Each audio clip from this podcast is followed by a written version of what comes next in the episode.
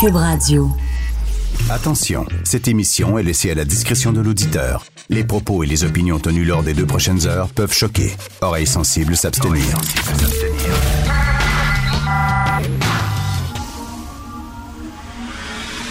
Martino. De 8 à 10. Politiquement incorrect. Arrêtez de vous chicaner. Cube Radio. Arrêtez de vous chicaner. Elisabeth Meyer, ouh, quelle débatteuse incroyable. Alors, selon le consortium qui organise le débat des chefs, la question de Altia Arrage, cette journaliste du Huffington Post Canada, chef de bureau d'Ottawa, fait pour le Huffington Post Canada. Vous savez, elle avait posé une question loadée, comme on dit en bon français, une question euh, plombée lors du débat anglais.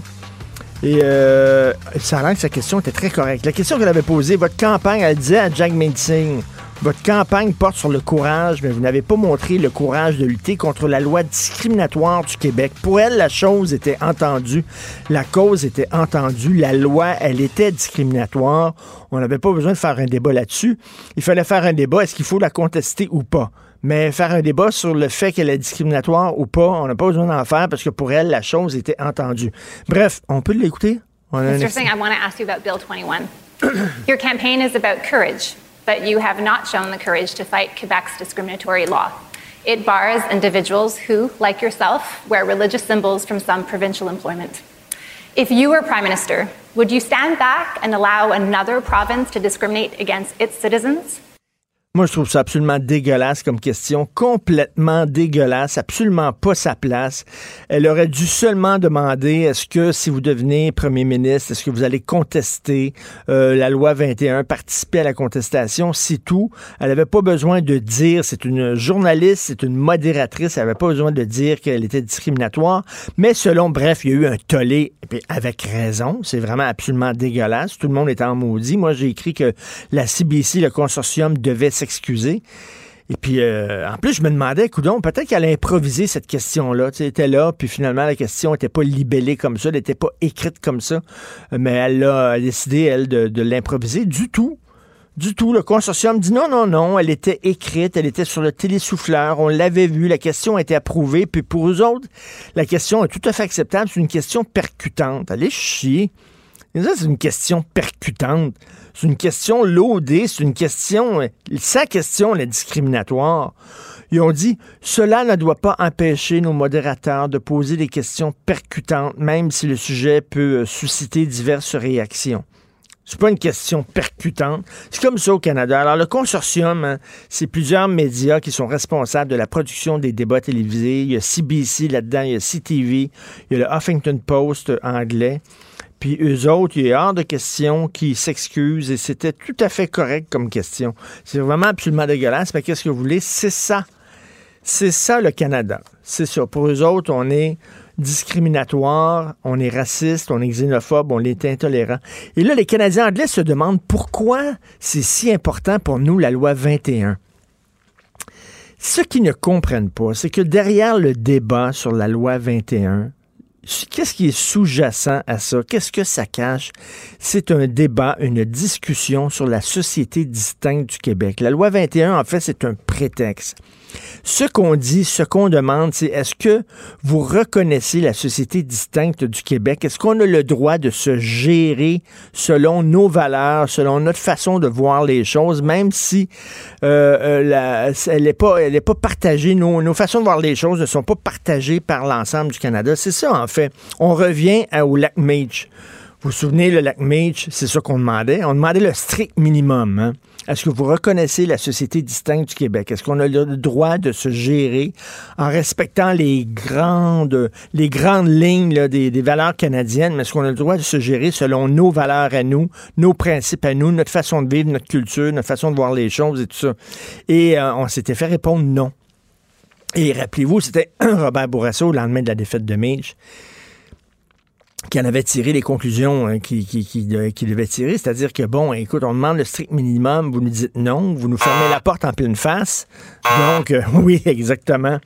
Donc, lui avait dit, euh, il avait presque fait une déclaration sur l'indépendance du Québec en disant le Québec est libre de choisir son avenir, en disant si vous nous acceptez pas, si vous nous permettez pas euh, de faire les choses de façon différente, de nous reconnaître comme société distincte, ben, regarde, on va prendre les décisions qui s'imposent, on va crisser notre camp. C'est un peu ce qu'il disait, là. Et c'est un peu, on revient à ce débat-là avec la loi 21 c'est que la loi 21, il y a un consensus au Québec. Puis là, effectivement, si ça se ramasse en Cour suprême, la question a été posée hier au débat. Si ça se ramasse en Cour suprême et la Cour suprême invalide la loi 21 en disant vous n'avez pas le droit d'adopter cette loi-là au sein de la Constitution canadienne, qu'est-ce que les Québécois vont faire? Est-ce qu'ils vont prendre leur trou en disant, mais là, c'est correct, ils nous ont dit qu'on peut pas. Ben, c'est parfait, on va enlever la loi 21, on va la, la, réécrire, on va, la, on va refaire un nouveau concept. Ou alors les Québécois vont dire... Le Canada anglais doit comprendre d'une façon très claire que quoi qu'on dise et quoi qu'on fasse, le Québec est aujourd'hui et pour toujours une société distincte libre et capable d'assumer son destin et son développement. Libre et capable d'assumer son destin, son développement. Moi, j'avais des frissons quand j'avais entendu ça à l'époque. Je me suis dit, J'en ai encore. Ben oui, hein? C'est quelque chose, hein? Pour venant de lui, il était vraiment comme. Ils n'ont rien compris. Il était sur le bord, là, ah, il était sur le bord de l'affaire. Et j'ai toujours dit que le fantasme des Québécois, c'est que c'est les partis libéraux qui fassent l'indépendance. Parce qu'on dirait qu'on trosse pas le Parti québécois avec ça. Tu sais, ils sont trop, ils sont, si, ils sont trop partisans. Les, les, péquistes. Tandis que si c'est le Parti libéral qui arrive et qu'il n'y a plus l'indépendance en disant ben c'est la seule cause, vraiment, c'est la seule porte de sortie qu'on a, là, soudainement, ça devient sérieux. Mais c'est un peu ça qui est arrivé. Les gens se sont dit, les gens se sont dit au Québec, est-ce que Robert Bourassa va faire l'indépendance du Québec? On était juste sur le banc, mais il l'a pas fait. Il est allé, puis il n'a pas eu le gars, il n'a pas eu les couilles. Il est revenu finalement la queue entre les deux jambes. Ben, c'est comme euh, le recyclage ou la récupération. Il faut que ça soit rentable.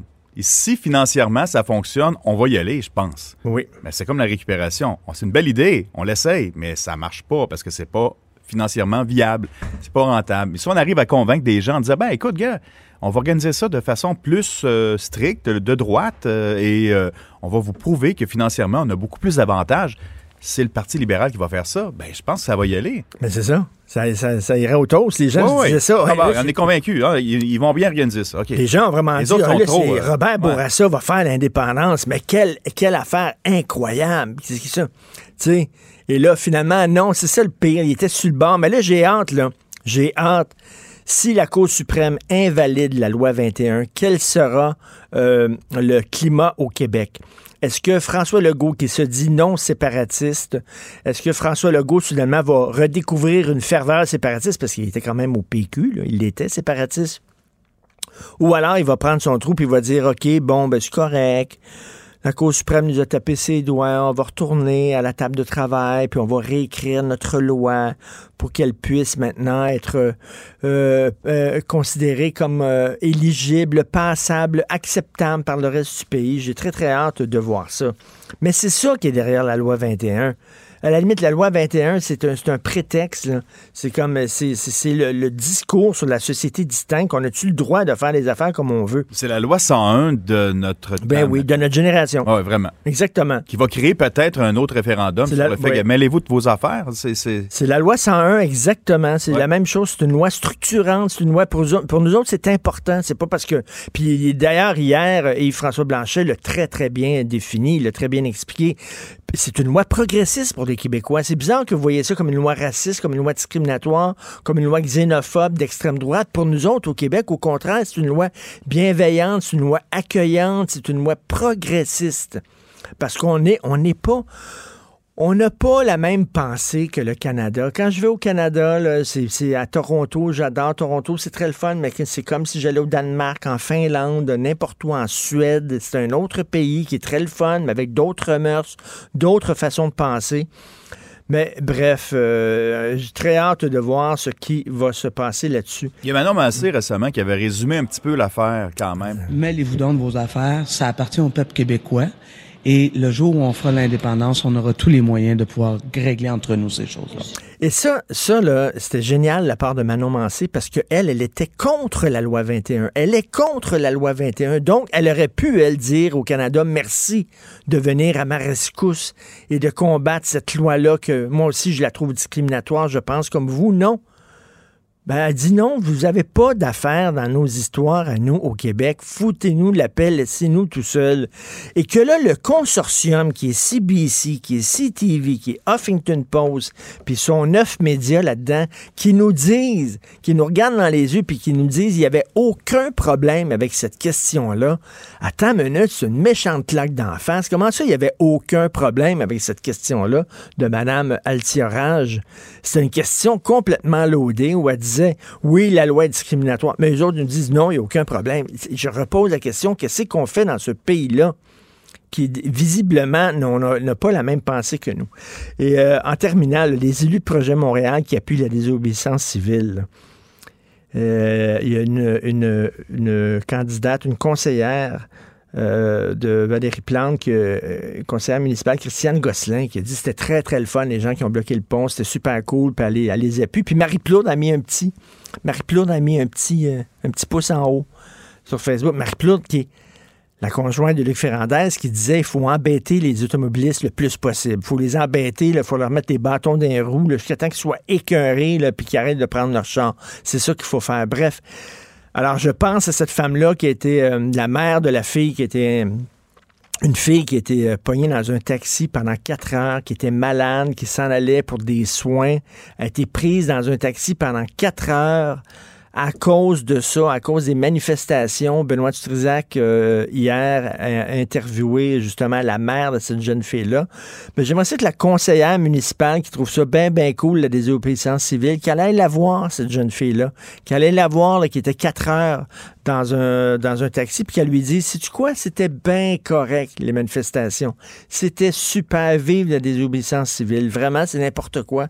Quand tu es conseiller, quand tu es député, quand tu es chef de parti, il me semble que tu devrais, c'est la moindre des choses, faire respecter les règlements et les lois. Vous écoutez politiquement incorrect. Arrêtez de vous chicaner. Pour nous rejoindre en studio. Studio à commercial cube.radio. Appelez ou textez. 187 Cube Radio. 1877 827 2346. Politiquement incorrect. Alors, nous parlons d'économie avec le chroniqueur économique euh, Pierre Couture, euh, en fait journaliste à la section argent du Journal de Montréal, Journal de Québec. Salut Pierre. Salut Richard. Écoute, Justin Trudeau avait dit on va légaliser le pot. le, but de ça, ce qu'on vise, c'est d'enlever ce marché-là des mains du crime organisé, que ça devienne enfin légal, que les gens achètent ça euh, dans les succursales légales et qu'ils ne vont plus donner leur argent au crime organisé. Ben, c'est un échec. Un an plus tard, 80% du marché est encore dominé par le crime organisé, le marché noir. Alors, c'est ça la réalité. Et euh, t'as entendu parler de ça dans la campagne électorale? Hier? Pas un mot. Euh, c'était le gros buzz, le 4 ans. Il y a un an, écoutez, là, on a fait des articles, c'était la grosse histoire. Puis un an après, on regarde au Québec, là, il y a 21 magasins de l'État euh, de, cannabis. Le marché noir est partout. Et, le but était d'inonder hein, le marché de, de, boutiques de cannabis le plus vite possible pour essayer d'enrayer le mal, comme on dit. Mais c'est pas ça qu'on voit. Tu vois, hier, il y avait un colloque sur le cannabis à Québec et on en apprend beaucoup en jasant avec les intervenants. Et là-dessus, ben les gens disent euh, la timidité et la les, les, lois sont tellement sévères pour les producteurs pour euh, euh, produire, c'est-à-dire que pour un producteur, tu dois avoir une bâtisse. Santé Canada te donne pas un permis si ta bâtisse n'est pas construite d'avance. Ah imagine, on met les bâtons d'héros à tout le monde et c'est tellement sévère que euh, on favorise le crime organisé. On, on seulement c'est ben, c'est pas justement quelque chose qui est organisé. Là, là, 80% des ventes demeurent toujours entre les mains du marché noir. D'ailleurs, d'ailleurs, c'est beaucoup moins cher. C'est quoi la différence de prix là, entre légal et pas légal? Ben, c'est quasiment 5 dollars du gramme. Alors, dans la rue, en moyenne, tu as un gramme à 5,50, puis euh, légalement, je pense que c'est 10 et 23, là, la moyenne à la SQDC avec les taxes et tout et tout et tout. Alors, c'est une différence quand même assez notable. Et euh, les prévisions de vente, parce que là, les, producteurs de cannabis à la bourse, eux, avaient fait leurs prévisions avec ce que euh, le gouvernement leur disait, c'est-à-dire, vous allez voir, ça va fonctionner. Mais la réalité, c'est que les provinces n'ont pas suivi avec les points de vente. Alors, ce que ça fait, c'est que tu as plein de producteurs qui avaient pensé pouvoir livrer beaucoup de cannabis. Mais regardez au Québec, il y a 21 boutiques. Écoute, c'est rien, là, 21 boutiques, là. En Alberta, ils sont rendus à 280 licences d'octroyer pour des détaillants de, cannabis. Ils sont deux fois plus petits que le Québec. Au Québec, on est 21 boutiques. On est 8 millions. En Alberta, ils sont 4 millions. Alors, on a, en Alberta, le modèle, c'était de donner au privé toute la, distribution, le, détail, la vente au détail. Et souviens-toi, Alain Bouchard de Couchetard avait dit, moi j'ai 500 ben dépanneurs. Demain matin, on, je peux avoir 500 points de vente pour vendre euh, du cannabis, puis c'est l'État, dans le fond, qui va ramasser l'argent. Ils vont ramasser des taxes, puis ils vont ramasser euh, des cotes sur euh, chaque vente que je vais faire dans les magasins. L'État n'aura pas besoin de payer pour les succursales, la construction, l'aménagement, le loyer, l'électricité, le chauffage, les employés, les fonds de pension, etc.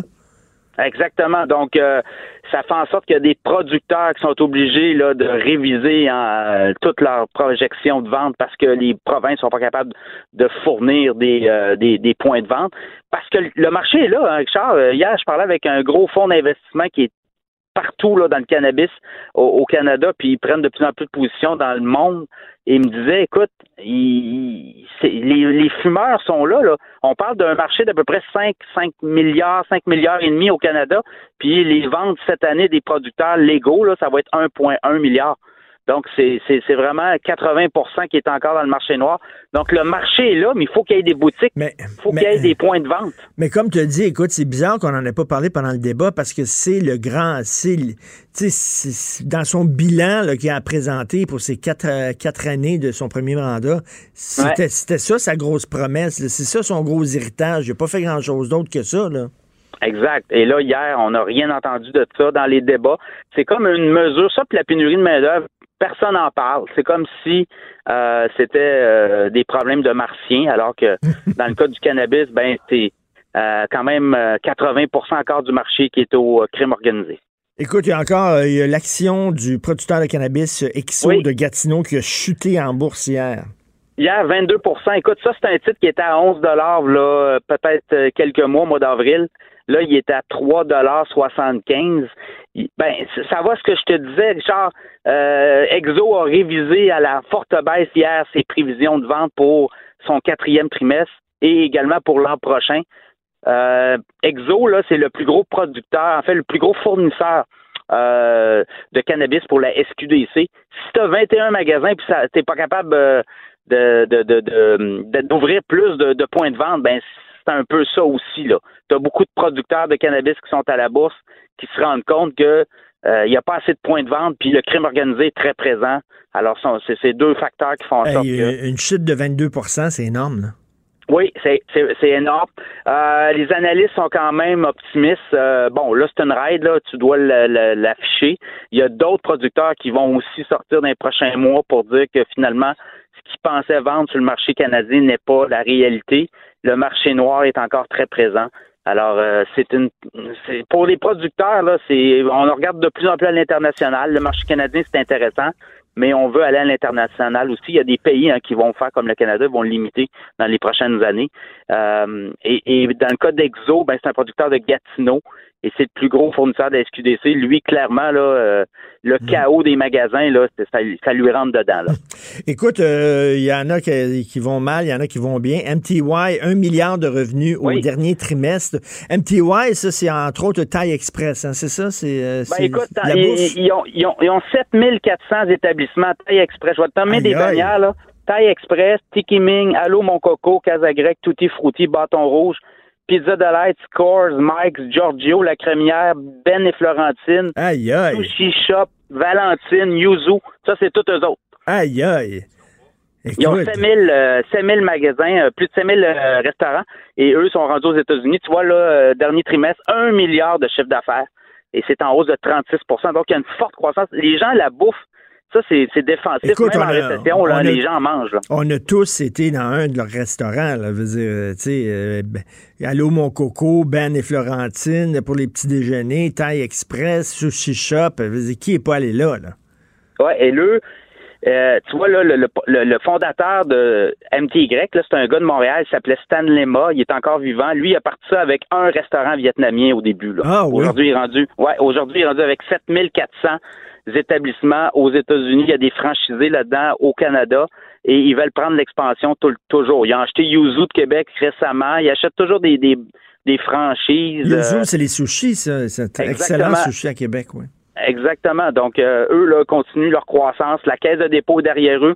Donc, ils ont des gros euh, fonds d'investissement qui leur donnent euh, un coup, un coup de pied, si on veut, là, qui leur donnent... Mais, mais c'est qui qui est derrière ça? Tu t'as nommé le bonhomme, là, il s'appelle comment? Stan Lema. Ça, c'est le, le, le, le premier, c'est le, le, le monsieur Ma, là, il a parti, lui, il y a un restaurant vietnamien à Montréal. Il a parti un deuxième, un troisième. C'est un Asiatique, c'est ça? Oui, un Asiatique, exactement, Écoute, vietnamien. C'est un génie, ce gars-là. C'est incroyable. Ouais, un milliard de revenus dernier trimestre. Aïe, aïe. Voilà, c'est vraiment, lui, c'est vraiment un success story, son affaire. Mais là, là, lui, il est rendu à la retraite et euh, le groupe MTY, MTY est en forte croissance. Et tu sais, la nourriture, là, Richard, là, beau temps, mauvais temps, récession, pas récession, les gens ont besoin de manger, les gens ont besoin de pour, pour vivre. Alors, on appelle ça des titres défensifs. Les gens qui veulent avoir ça dans leur portefeuille, ben, ça peut être intéressant parce que c'est toujours euh, en demande. hein. C'est comme les pharmacies, les chaînes d'épicerie, les restaurants. Quand c'est bien mené et c'est bien géré, là, euh, c'est c'est- c'est des, c'est des titres qui donnent des bonnes. euh, Mais ça, bonnes ça, ça, j'imagine, les actions, quand même, la valeur des actions publiques, ça?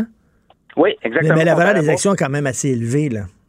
Euh, ben, on, parle au-dessus de 40 mais euh, plusieurs analystes pensent que c'est sous-estimé parce que il y a un potentiel de croissance au niveau de la nourriture et quand c'est bien géré, et, et on reconnaît l'équipe de gestion de MTY. Alors, euh, c'est quelque chose à avoir dans votre portefeuille si parlez-en à vos conseillers financiers, là, mais beaucoup, beaucoup de gens recommandent ce titre-là actuellement.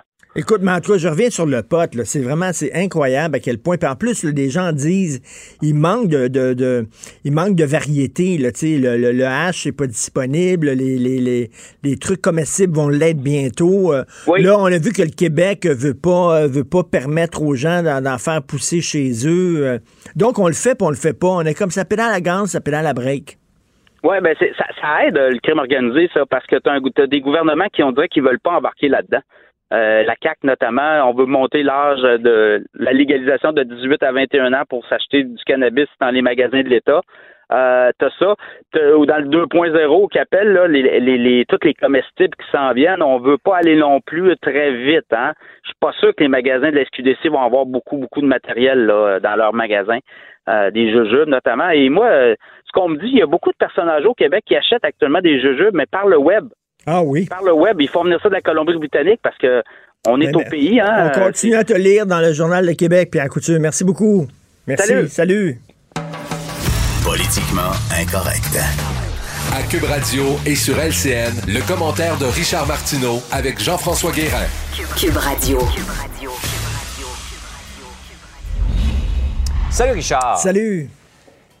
La question revient souvent et elle est remise à l'avant-plan de l'actualité avec ce qui vient de se passer plus tôt cette semaine à Québec, ce chauffeur qui souff- souffrait de, de problèmes de santé, qui était épileptique, qui n'a pas tenu compte des, euh, des conseils qu'on lui avait donnés de ne pas conduire, qui a tué une femme enceinte, qui a été condamnée, mais la SAQ continue de l'indemniser. Hey, ça, c'est vraiment incroyable. C'est encore Marc Bellemare, l'avocat Marc Bellemare, l'ancien ministre de la Justice, euh, qui tire la sonnette d'alarme. Euh, on le sait, Jonathan Falardeau-Laroche souffrait de problèmes d'épilepsie. Tout le monde lui disait, écoute, c'est Mm. un danger public, faut pas que tu conduises ton auto. Il le savait fort bien, il s'en foutait, il a conduit son auto, euh, il, a, il a mis la santé, la sécurité des gens en danger. Ben, il a tué une femme qui était enceinte de 40 semaines. Bref, alors, et, et, et, et, et là, euh, lui reçoit encore, euh, peut recevoir des indemnités de la SAQ, SAQ parce qu'il est considéré comme une victime. Étant donné qu'il était dans un accident d'auto, Mm. il est considéré comme une victime. Vous savez que si vous êtes un bandit, un voleur, vous faites un hold-up dans une banque et après ça, vous sortez dans votre auto, vous partez et là, il y a une poursuite, il y a des automobiles de police, des patrouilles qui vous courent après, qui vous poursuivent et vous rentrez dans un poteau et vous êtes blessé, vous allez recevoir des indemnisations de Ben la oui. SAC. Je veux dire, à un moment donné, ça n'a aucun bon sens. Et là, et là, c'est, une loi, c'est une loi qui est carrément aveugle. Ben, Quelles que soient les circonstances, vous êtes indemnisé. Oui, si t'es blessé, même si t'as causé l'accident toi-même parce que t'étais, Ben ouais. je sais pas, en état d'ébriété, euh, t'étais fatigué, ça faisait 18 heures que tu travaillais, il y a une autre histoire comme ça, là, Euh, quelqu'un qui s'est endormi au volant et que, qui a frappé euh, une femme et sa fille, euh, puis que finalement la fille est morte. Euh, si toi t'es blessé, euh, la loi ne regarde pas là, si t'es- t'as causé l'accident ou pas, c'est le no fault, le fameux no fault, personne n'est responsable, donc on va te donner de l'indemnisation. Et là, il y a Marc Bellemare qui dit, écoutez, là, à un moment donné, là, euh, ça n'a aucun sens. On devrait dire, si tu as causé l'accident, je suis désolé, mais tu ne reçois pas de- d'indemnisation. Il me semble que ça tombe sous le sens, et ça fait longtemps que Marc Bellemare mène ce combat-là, et j'espère qu'à un moment donné, on va changer. Ça ne veut pas dire revenir avant, là, comme c'était avant, Non. avec les, les- compagnies d'assurance qui faisaient beaucoup, beaucoup d'argent. Mais quand même, euh, je, rien que modifier un peu la loi du no-fault là, pour la rendre là, un, peu plus, un peu plus sensée, ce qu'elle n'est pas. Je pense qu'il y a une autre province canadienne qui le fait. Je pense que c'est la Saskatchewan qui fait ça. il est C'est-à-dire que si tu es responsable de l'accident, on t'indemnise pas. Ben voyons, écoute, là, tu conduis comme un fou, un jeune qui conduit comme un fou, qui cause des morts, mais que C'est lui, ça. s'il est blessé, il va être indemnisé. Ça n'a aucun sens. Par ailleurs, Richard, c'est troublant ce qu'on a appris euh, hier dans l'émission de JE. Euh, on a vraiment là l'image beaucoup plus claire de ce Oui. qui s'est passé, ce vol de données chez Desjardins. Écoute, euh, c'est un gars qui s'appelle Sébastien Boulanger d'Orval que finalement a volé euh, euh, les données sensibles délicates et personnelles de 2,9 millions de, de personnes. Et lui, il a vendu ça à un de ses amis qui s'appelle Jean-Loup Lelier Masse. Et ce gars-là, c'est un prêteur privé. Il a une firme et il prête de l'argent à court terme avec des taux d'intérêt qui vont jusqu'à 467 467% de taux d'intérêt. Et lui, il avait besoin justement de, de, ces données-là pour pouvoir contacter ces gens-là en disant Hey, avez-vous besoin d'argent à court terme? Justement, je peux vous en passer, tout ça. Et ce qui est assez rigolo, ce qui est assez ironique, c'est que Sébastien Boulanger d'Orval, qui travaillait pour Desjardins, a vendu ça pour une bouchée de pain, finalement. Il a été payé en Ah ouais. certificat cadeau de, des- des rôtisseries Saint-Hubert. Écoute, attends une minute. Là. Quand je lisais ça, j'étais tellement crampé, Jean-François. Le gars, là, il a vendu sa réputation, il a perdu sa job et tout ça pour des certificats cadeaux pour avoir deux cuisses puis euh, une sauce barbecue. Lui, il dit que sa vie, en plus, est sur le hold. Je reprends Ben- ses propos. Il reçoit des menaces de mort. Il doit se cacher. Tout ça, comme on dit, tout ça pour ça. Oui, tout ça pour ça, pour des certificats cadeaux. Et, ce, qui est, vraiment aussi révoltant, c'est que jusqu'en juin dernier, jusqu'en juin dernier, il y avait une cinquantaine de personnes à Desjardins qui pouvaient justement entrer sur des sites, voir des, données personnelles. Et jamais, jamais, il y avait une alerte là, euh, qui disait au cadre en haut, là, en disant, hey, il y a quelqu'un qui est en train d'aller dans certains dossiers. c'est un comportement louche. Qu'est-ce qu'il cherche? Parce qu'habituellement, dans les entreprises, c'est comme ça. Quand quelqu'un va trop vérifier certaines affaires, il y a des boutons rouges qui s'allument sur le tableau de bord en disant Ah, on va aller voir cet employé-là. Pourquoi tu es allé euh, si souvent dans les dossiers, tout ça? Il y avait une cinquantaine de personnes qui pouvaient se promener dans les dossiers confidentiels des gens sans aucun problème. Et d'ailleurs, hier, au débat des chefs, hier, la question a été posée euh, par un- un- une des modératrices en disant euh, aux chefs est-ce que justement les entreprises comme Desjardins qui ne protègent pas suffisamment nos données personnelles devraient être punies, devraient avoir une amende, est-ce qu'elles devraient être tenues responsables? Et tous les chefs disaient oui, effectivement, parce qu'on fait confiance à ces entreprises-là, on leur donne les données, les informations, et là, visiblement, Desjardins ne faisait pas ce qu'il fallait faire pour protéger nos données confidentielles, et ce gars-là les a vendus pour quelques certificats cadeaux. Saint-Hubert. Ça dépasse l'entendement. C'est- vraiment fou, mais Ça va être un cas d'espèce, euh, Tout je à pense. fait, de ce qui s'est passé dans ce cas-là, euh, ça Un nous amène à nous arrêter un, là-dessus. un reportage incroyable de JE, vraiment un job incroyable. Mais, euh, donc, euh, je pense que ces entreprises-là doivent être tenues responsables. Richard, Bon bonne fin de semaine. Merci, toi aussi. Salut. Pour nous rejoindre en studio, Studio à commercial cube.radio. Appelez ou textez 187 Cube Radio. 1877 827 2346. Politiquement incorrect. Alors, on en parlait tantôt avec Pierre Couture du pot, comme quoi 80% encore des achats de potes euh, de cannabis se font, euh, euh, se font euh, dans, dans l'illégalité totale. Donc, on va en parler avec Maître Michel Morin, qui est avocat, auteur du livre Au cannabis, tout ce que vous devez savoir sur le cannabis, sa prohibition sa légalisation chez Perrault Éditeur. Salut Michel. Allô, Charles, ça va bien? Oui, écoute, il y a deux choses sur le pot. Là. Un, euh, on continue vraiment à 80% à aller s'approvisionner chez, euh, chez le crime organisé. Et deux, et deux, euh, le ministre Carman veut rien savoir là, de, de- d'appliquer la loi canadienne ici en disant c'est pas vrai, au Québec, tu n'auras pas le droit de faire pousser du pot chez vous. On veut pas, ça va contre nos valeurs. Ça. C'est- Cette affaire-là, qu'est-ce que tu en penses? Que Québec est prêt à se battre jusqu'en Cour euh, suprême s'il faut pour défendre le droit du Québec, justement, à dire non, on n'a pas le droit de faire pousser du pot chez nous. Mais c'est pas la première fois qu'on parle des, convictions du, bon, moi j'appelle le bon curé Carman, le frère, le frère, frère Lionel. Euh, c'est absolument ahurissant. Euh, Richard, écoute bien, partons, donnons, donnons des informations de base aux auditeurs. D'abord, la fédérale a dit on permet aux provinces de, euh, bon, de- dans chacune des provinces, on permet donc que les, les gens aient une culture personnelle qui peut aller jusqu'à quatre plans. ok? Bon. Euh, toutes, à part le Manitoba, où le premier ministre est un peu très, très à droite, mais toutes les provinces, euh, le- les territoires du Nord-Ouest, le Nunavut, le, le, le, le Yukon, partout, on permet quatre plans. OK? Dans les dix États américains qui ont légalisé euh, le pot récréatif, je te, je te le donne en mille, combien d'États interdisent la culture personnelle? Zéro plus une barre. Les dix États permettent Ah oui. la culture personnelle et même, Richard, euh, en général, ils permettent six plans. Le Michigan permet même 12 plans de culture personnelle. À mon sens, c'est exagéré. Euh, mais la réalité, c'est que euh, la réalité, c'est que le, le Carman est à côté de la traque. il dit que ça va banaliser le, le- le- cannabis, qui est absolument ridicule. Mais ce qui m'a fait sourire cette semaine, c'est que je ne sais pas si tu remarqué, mais en l'espace de 24 heures, OK, on a eu le patron de la SQDC qui est venu dire on a le vent dans les voiles, ça va bien, et notre objectif, c'est 20 millions de profits d'ici la fin de l'exercice financier et 43 succursales. Et en même temps, on a euh, Lionel Carman qui vient dire que nous, on n'a pas la même approche que le reste du Canada à la SQDC, euh, on pense santé publique et tout ça. Alors, tu as d'un côté un représentant du, de l'État qui vient dire on veut, on, on entend maximiser les profits, et de l'autre, tu Carman qui vient dire ah ben non nous c'est euh, on, on, on a des signaux croisés comme Ben ça oui. tout le temps du gouvernement provincial c'est fou Ben oui. là. Mais là, écoute, là, mettons, tu pourrais faire pousser du pot chez toi, mais tu n'auras pas le droit de vendre ton pot. Euh, ben c'est sûr que non. Puis c'est quoi, Richard? Moi, un argument qui m'a qui me met hors de moi tout le temps, c'est quand ça vient de Legault qui dit que ah, il, y a- il paraît qu'il y a des propriétaires qui pensent que ça peut détériorer leur logement. On confond encore la euh, culture euh, commerciale hydroponique avec 150 plantes tu sais, dans une cave, comme on a vu souvent dans des dans des reportages, avec euh, le, type qui a deux plans euh, chez lui, deux ou trois plans. Deux, trois Qui n'a- plans, c'est quoi? là? Ça peut absolument être, tu peux avoir ça dans du quoi? Tu peux avoir ça dans ton salon, deux, trois plans, là? Absolument, c'est exactement comme un ficus ou n'importe quelle plante. Euh, et, et- et le truc, c'est que moi, à mon sens, ils auraient pu, euh, ils auraient pu avoir bonne conscience et se dire, ok, on va limiter à deux plants. Fine, ça, aurait été ok.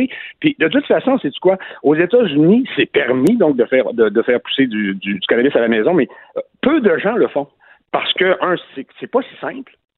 Et aux États-Unis, au Colorado, par exemple, tu peux faire pousser jusqu'à six plants, mais tu peux pas le faire pousser dans ton jardin dans la cour. Ça peut pas être à la vue du public. Ah non.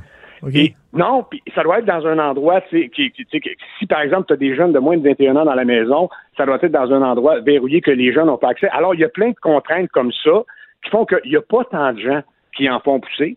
Euh, et euh, donc, en fin de compte, les gens, euh, les, les gens continuent à, l'acheter ou sur le marché noir ou. euh, puis, tu parlais tantôt du fait qu'il y a encore à peu près 80 de du, du pot qui est vendu illégalement. Tu sais, écoute, euh, toi, toi, tu, tu vis à Amos, là, tu as 9 heures de route à faire pour te rendre à Québec, à la SQDC la plus proche, je sais pas. tu sais, c'est ça l'affaire. Il y a ça, bien évidemment, tu peux le commander en ligne, mais il reste que c'est presque deux fois plus cher le pot légal que le pot illégal.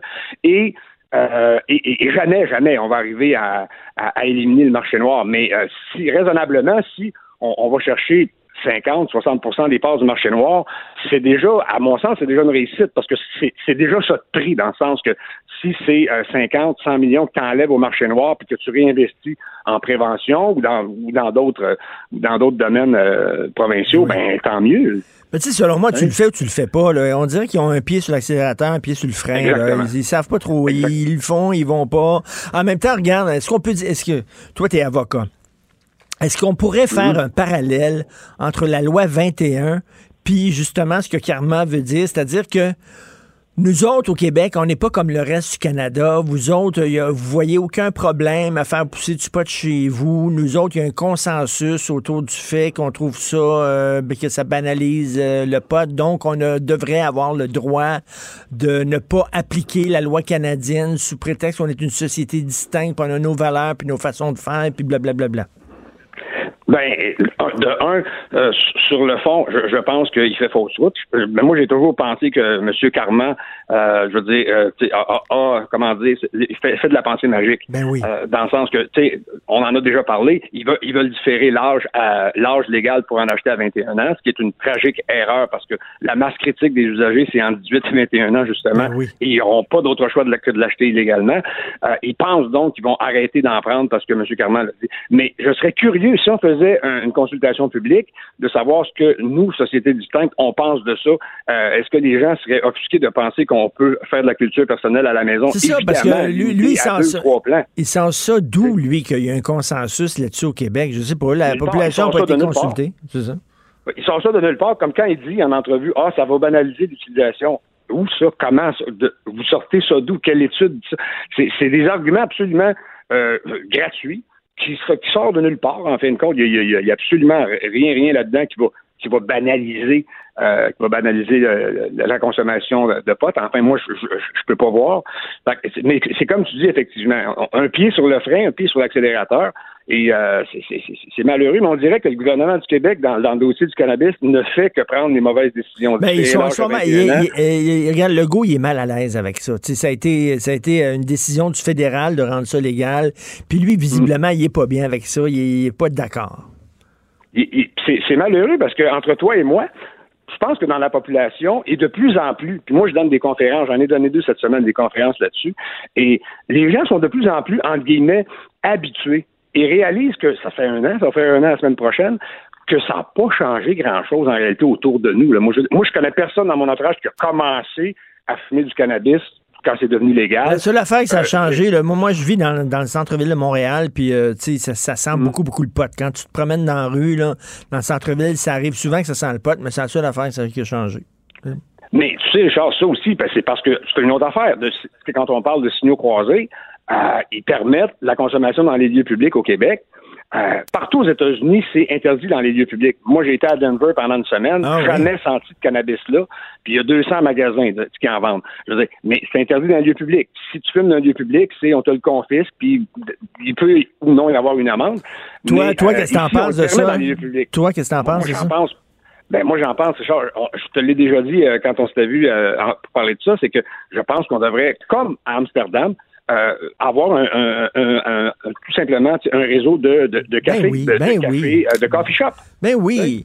Écoute, ça, ça, ça, a fait ses preuves à Amsterdam. Comment ça se fait qu'on ne s'inspire pas des endroits qui l'ont fait puis ça fonctionne? Tu sais, tu vas là, les, réseaux de coffee house, puis tu sais, si t'es pas habitué à prendre du pot, là, puis ils vont te conseiller, ils vont te donner un pot qui est pas, pas élevé, qui est, qui est plus smooth. Euh, si jamais tu as un problème puis tu, tu paranoïes, il y, a des gens qui peuvent, peuvent prendre soin de toi. Tu sais, c'est mieux je trouve, effectivement. Ben oui, puis ils marchent à Amsterdam. Tu sentir, ils n'ont peut-être pas le droit de fumer sur la rue dans, à Amsterdam. Puis il y a une chose aussi que, bon, en décembre, les produits comestibles vont arriver. Encore là, du grand Lionel Carman qui veut pas qu'il y ait, par exemple, qu'il y ait des, palettes de chocolat. Euh, c'est le genre d'affaires, moi, qui me, qui, me fâche un peu parce que c'est un des produits les plus populaires. Euh, et puis, euh, évidemment que je suis contre les trucs genre des gummy bears, des, des trucs attrayants, attrayants pour les enfants. Mais à un moment donné, des palettes de chocolat, euh, je veux dire, aux parents d'être responsables aussi, puis de ne pas laisser ça à portée d'un enfant de trois ans. Mais cela étant dit, euh, je veux dire, ça, ça va faire en sorte qu'il va y avoir un glissement de, des fumeurs. Il y a bien des gens qui détestent ça, fumer. Ils, aiment, ils, aiment, la sensation, mais qui vont se convertir au comestible. Et euh, ça va, ben, ça va peut-être. Hey, t'imagines, ben, euh, ouais, moins d'odeur. Il y, y y a- un farceur, mettons, qui te donne. Ça te tente-tu d'avoir du chocolat? Tu sais pas si c'est du chocolat ou pas. Tu, tu, tu manges ton chocolat puis tu deviens complètement buzzé. Écoute, je sais pas, tu Ouais, mais poursuivre là, ou quoi? Mais non, Ben mais là, je sais bien, c'est- c'est ça peut arriver avec, euh, avec euh, plein de substances dans le fond. Là, Ben euh, oui. mais non, puis euh, entre toi et moi, faut, en tout cas, euh, pa- parce que la teneur en THC est, relative- est contrôlée relativement faible, euh, il faut, faut que tu en manges vraiment beaucoup avant de, de- de tomber dans une De toute façon, surdose. quand, quand j'étais jeune, Michel, quand j'étais jeune, là, tu sais, les, des, des coups Mm. pendables, j'avais donné de- des ex-lax à un de mes amis en disant c'était du chocolat. Il avait mangé ça, il avait chié toute la journée quasiment. Mais bon. ça devait être le fun d'être ton ami, ça. Quand... oui, bien sûr. Mettrais ça dans ta biographie. Ben, ce genre de- non, non, je vais skipper ça, rien qu'à toi. OK, merci beaucoup. Il y, en a, il y en a qui ont des brown face quand ils sont, mais il y en a Oui. d'autres qui ont Ne nous des- étendons pas. ne nous épandons pas, oui, effectivement. Michel, merci beaucoup. Merci. Allez, au plaisir. Michel. Morin, avocat, auteur du livre au cannabis. Politiquement incorrect. Joignez-vous à la discussion. Appelez ou textez 187 Cube Radio. 1877 827 2346. Alors, nous parlons du débat des chefs et tiens, pourquoi pas de tous les débats, parce que c'était le dernier hier. On peut faire un bilan de tout ça avec Steve Fortin, chroniqueur et blogueur au Journal de Montréal, Journal de Québec. Salut, Steve. Hey, salut, comment ça va? Ah, je suis en calvaire. Écoute, Ah, le, oui? le- le consortium qui dit qu'il n'y avait pas de problème avec la question euh, de, de, de, de Mme Rage. T'as vu ça? Oui, ben écoute, euh, en tout cas, à un moment, à un moment donné, il va falloir faire un de post-mortem là-dessus. Euh, c'est drôle, euh, moi j'ai été quand même pas étonné, mais tu sais, j'ai la, la, la vigueur avec laquelle certains commentateurs au Québec ont défendu le fait que euh, intrinsèquement la loi était discriminatoire puis que c'était correct de le dire. Tu sais, il y, en a plusieurs là, au Québec là, qui, qui ont voulu défendre cette, euh, ce postulat. euh, Là, puis moi, ça, ça, ça me dérange beaucoup parce que, franchement, là, était laudée cette question-là. Puis, euh, Elle était pas me mais hein. Puis eux autres, ils disent on non, eux autres disaient c'est une question percutante. C'est tout. Ben, percutante. On en a vu hier des, des- des questions percutantes. Euh, les journalistes euh, qui, ont, qui ont posé les questions à Raphaël dans le débat d'hier, c'était très, très bon. C'était ciblé. Euh, il y avait des questions qui avaient été formulées en fonction de, de prise de position passée de chacun des candidats, mais on ne sentait pas que les journalistes. euh, tu sais, il y a personne qui est arrivé là avec le couteau entre les dents, qui a, a- qui a voulu. euh, parce qu'on on savait tout, tout le monde a su tout de suite que euh, la journaliste Rage s'attaquait à, Yves-François Blanchette. C'était une attaque frontale, puis ça n'avait pas sa place de la part de quelqu'un qui, ne l'oublions pas, dans le débat, il y avait il y a, il y a une petite euh, différence là, qu'il faut absolument remarquer. Il y avait un modérateur qui était choisi pour le débat en français, puis on, on pouvait toujours bien dire c'est pas le modérateur qui pose les questions euh, individuelles, c'était des journalistes qui s'ajoutaient. Et là, au moins, il y avait, on, on faisait comme une petite euh, distinction des genres. Tandis que là, c'était le modérateur qui posait les questions dans le débat en anglais, puis il n'y avait pas un quelqu'un qui était à côté puis qui faisait office d'arbitre, si on veut. Il n'y avait pas ça. Donc, euh, moi, qu'on vienne pas me dire que cette, cette question-là était neutre, elle l'était pas. Il y avait implicitement là une prise de position. Ben oui, totalement. Eux autres disent non, non, non, c'est acceptable, il n'y a aucun problème. Ils vont pas s'excuser. Puis d'ailleurs, ils savaient, hein, ils avaient lu le libellé de la question. Euh, C'était écrit la question sur un télésouffleur. Tout le monde, tout le monde avait, euh, avait endossé cette question-là. C'est incroyable quand même. Mais n'oublions pas, n'oublions pas une chose, euh, Richard, c'est qu'on est dans deux univers parallèles, on dirait, dans ce pays-là. Puis euh, ce qui semble être une évidence, euh, dirait-on, là, dans, dans, dans, le rest of Canada, dans le dans, dans, le Canada, ben euh, manifestement, c'est pas vu de la même façon ici. Puis euh, j'ai bien aimé hier euh, comment Yves-François Blanchet, justement, il est revenu de façon euh, très posée sur la question de la laïcité, comme quoi que c'était justement un choix du Québec. Puis même Maxime Bernier a, a bien paru sur, Oui, la, oui, sur la question de, de la laïcité. Écoute, euh, le Bloc est le seul parti qui défend la loi 21, une loi qui, euh, qui, est, qui est jugée discriminatoire par euh, bon le- l'ensemble politico-médiatique au Canada. Il faut pas que tu portes flanc à des accusations de racisme. Au contraire, là, le Bloc québécois, il y a quatre candidats qui ont eu des propos sur l'islam, sur les musulmans, dont une, écoute là, Steve, elle a dit que les musulmans étaient génétiquement inférieurs. OK, là, lui, il a dit, j'ai accepté leurs excuses, mais tu sais, c'est très difficile après ça d'aller euh, auprès du Canada puis de dire, regardez, c'est pas un parti raciste, le Bloc, tabarnouche, ils ont gardé dans leur rang une femme qui dit que les musulmans sont génétiquement inférieurs. Il aurait dû les sacrer dehors, non? Ben, chaque, chaque cas est à juger de façon individuelle. oui, mais, je, parle, je, parle, d'elle particulièrement. Ses propos à elle ben, étaient particulièrement il, faut euh, il faut voir le contexte aussi. Euh, moi, j'ai, pas j'ai pas fouillé là de, façon très. Euh, je peux aller là, dans le détail pour savoir ça fait-tu 10 ans, ça a été fait la semaine passée, est-ce que c'est un truc qu'on a partagé, tout ça.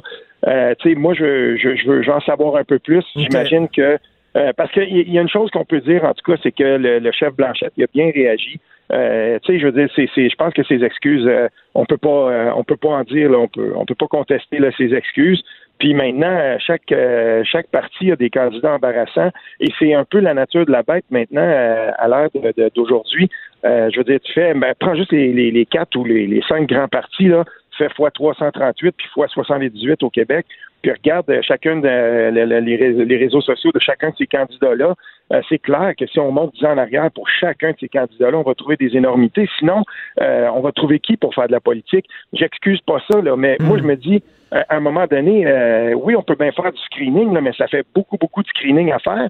Puis si à un moment donné, un journaliste ou un militant ou des militants zélés décident de prendre chacun des 338 candidats d'un parti X parce qu'on veut lui nuire, puis on dit, bon, ben, on va, remonter 10 ans en arrière, ça prend une armée quasiment pour faire ça. Mais si on le fait, on va être capable de discréditer probablement une dizaine de candidats par, par parti, tu sais, euh, au, au final. Fait moi, j'ai, je n'excuse pas ça. Je pense qu'il a bien fait. Maintenant, j'espère qu'on a fait le travail au Bloc québécois pour s'assurer que cette personne-là, euh, tu sais, si vraiment là, c'est il y, a quelque chose là qui, qui, qui est Parce que moi, moi ben oui, il fallait l'éjecter. Critiquer l'islam, j'ai aucun problème avec ça, parce que l'islam, c'est une religion. Une religion, c'est une idée. On peut critiquer l'Église catholique, on peut critiquer... Tu peux critiquer les idées. Ça, j'ai pas de problème avec ça, parce que moi, le concept d'islamophobie, disons que c'est un mot valise qui... qui, qui, qui, qui ça veut dire toutes choses, beaucoup de choses. Mais sauf que de dire qu'ils sont génétiquement inférieurs, j'avais un peu de difficulté. J'avais beaucoup de difficultés ben, avec ces propos-là. Dans ce cas-là, dans ce cas-là, moi, selon le contexte, euh, c'est mm. effectivement la personne s'en va sur, Facebook et écrit Moi, je trouve que. Euh, puis, euh, écoute, ben oui, il n'y a, rien qui peut excuser ça. Ça, c'est totalement inadmissible. Mais, tu sais, d'un autre côté, comme je te dis, euh, je, lis des trucs, moi, absolument épouvantables tout le temps. Hmm. Euh, en passant, euh, je, suis retourné regarder un peu ce que... Ben, je me souvenais du candidat libéral dans Pierrefonds. je suis retourné lire un peu ce qu'il disait, puis c'est drôle, ceux qui ont, qui ont été les premiers hier à sauter sur le gun, puis dire il faut absolument injecter, puis ça n'a pas de bon sens, puis les quatre, puis tout dans le même bateau je regardais puis j'allais voir ben qu'est-ce qu'ils ont dit ces gens-là du blackface?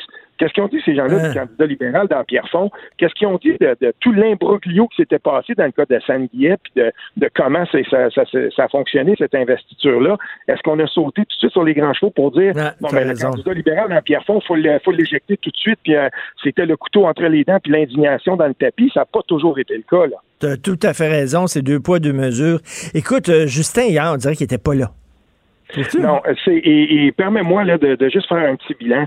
Euh, premièrement, la, langue aidant, c'est certain que Maxime Bernier puis euh, Yves-François Blanchette, surtout lui, il a été, euh, je veux dire, il aurait pu connaître un très mauvais débat parce qu'il y avait toute une journée dans le corps. Ben puis il est arrivé là hier, il a assuré. Puis moi, je, dans, dans, le, dans les circonstances, là, je lève mon chapeau. Puis je vais dire aussi que Maxime Bernier a quand même réussi à faire passer son message. Écoute, Maxime Bernier, là, tu as beau être d'accord ou pas d'accord, moi j'ai apprécié énormément la franchise et l'honnêteté de cet homme-là hier. Ben oui, c'est et, j'ai lu, euh, tu, connais Brian Breguet de, de Too Close to Call, tu sais, puis il y a un truc, il, il, disait, euh, imaginez euh, si Maxime Bernier avait eu la même aisance en anglais qu'il a en français, probablement qu'il aurait, il aurait fait plus mal au, au Parti conservateur qu'on pense. Puis c'est, c'est pas une, réflexion qui est, qui est attassée complètement. Là. C'est, c'est vrai dans le fond. Puis hier, ce qui s'est passé, c'est que lui, il a, il a, je veux dire, il a bien paru Maxime Bernier. Moi, je suis pas d'accord avec ses idées, mais je veux dire, tu sais, il était, il était quand même, euh, on, comprenait bien, son message était mhm. clair, même si on n'était pas d'accord. Mais euh, de l'autre côté, par exemple, euh, excuse-moi là, mais Andrew Scheer, là, il a, il a, il a essayé, tu sais, il a, il a donné ce qu'il pouvait donner dans un débat en français. Mais euh, je j'espère pour lui que les chiffres qui sont sortis ce matin, là, il y a eu quand même des bons chiffres pour lui dans certains sondages. En Ontario, notamment, ça semble se corser. Mais euh, je veux dire, c'est certainement pas ces débats à lui qui vont y avoir Quoi, tu l'as trouvé faible? Moi, j'ai vu que Andrew Scheer, il devait en faire plus, puis c'est pas le débat en français qui lui a permis de faire ça. Et je suis pas certain que euh, quelqu'un qui, qui, qui était chancelant, qui se demandait bon ben pour qui euh, pour qui je vais voter, il est sorti de ce débat-là hier, puis il a vu ben Justin Trudeau qui était complètement éteint. Il était pas là, il ne faisait que répéter des, Ouais. phrases toutes faites, puis euh, ça c'était c'était vraiment ça faisait pitié à voir. Il répondait Puis- pas aux questions, Justin Trudeau. Jamais. pas du tout. Ah non, non, c'est c'est des messages tout faits.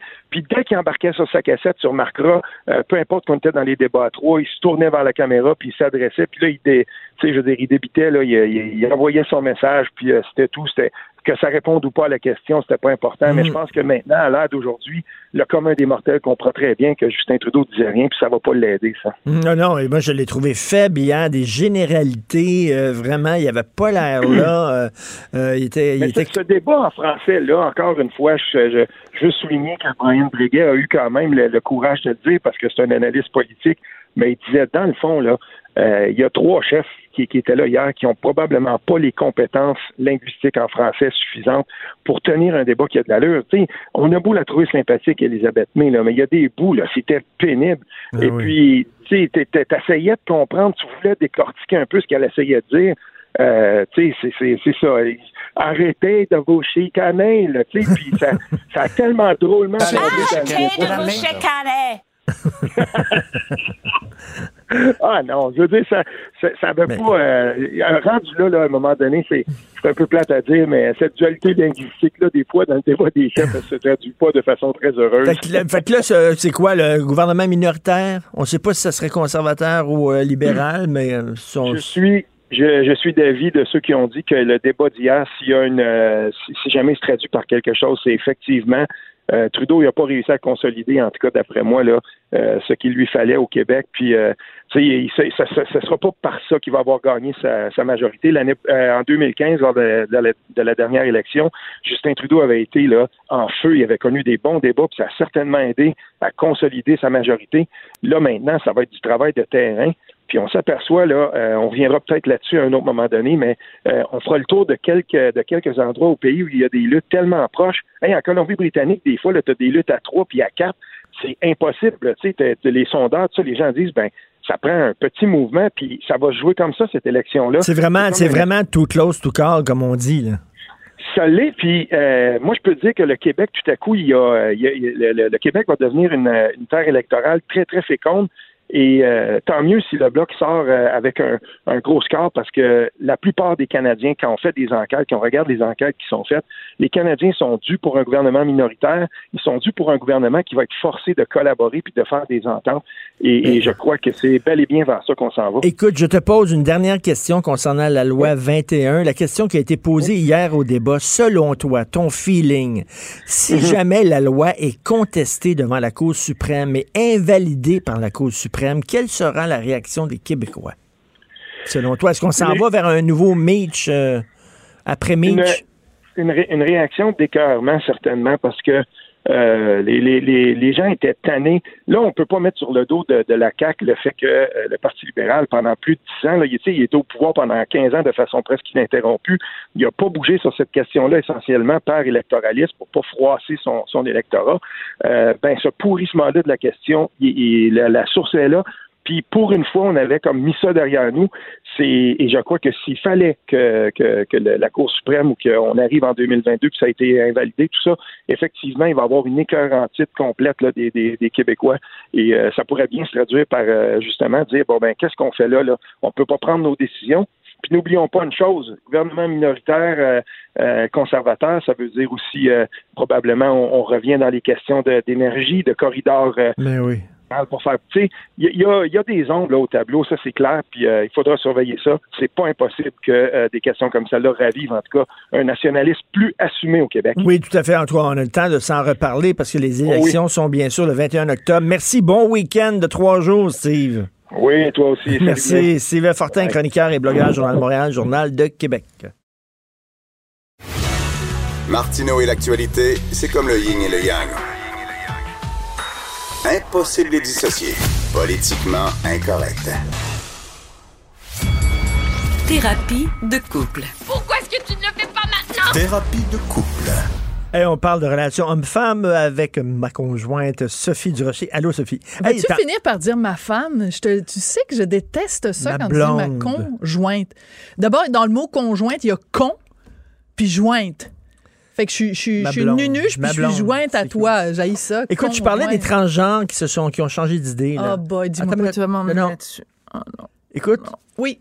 j'ai- déjà lu un, un- un reportage, c'était très intéressant, d'une femme qui est devenue un homme. Oui. Puis elle disait soudainement, quand je Ah, parle dans les réunions d'affaires, on me prend au sérieux. Ben, en fait, Avant, elle vraiment- était femme, elle avait Mm. une vie de femme. Mhm. Puis là, elle est devenue un homme, puis elle dit que la façon dont les gens interagissent envers moi, c'est différent. Ben, tout à fait. Ben, en fait, euh, au-delà de ce reportage-là, bon, les gens le savent. Hein, euh, toi et moi, on a une nièce qui est devenue notre neveu, et euh, il nous raconte régulièrement des des incidents ou des choses qui arrivent dans sa vie de tous les jours où il est beaucoup plus au sérieux, pris au sérieux depuis qu'il est un homme que quand il était une femme. Et un exemple qu'il m'a donné à un moment donné, écoute, j'en revenais pas. Une de ses amies loue un appartement. OK? Et à un moment donné, donc, il est dans l'appartement avec, avec cette amie qui est une fille et le propriétaire de l'appartement arrive et commence à parler avec lui, avec notre neveu.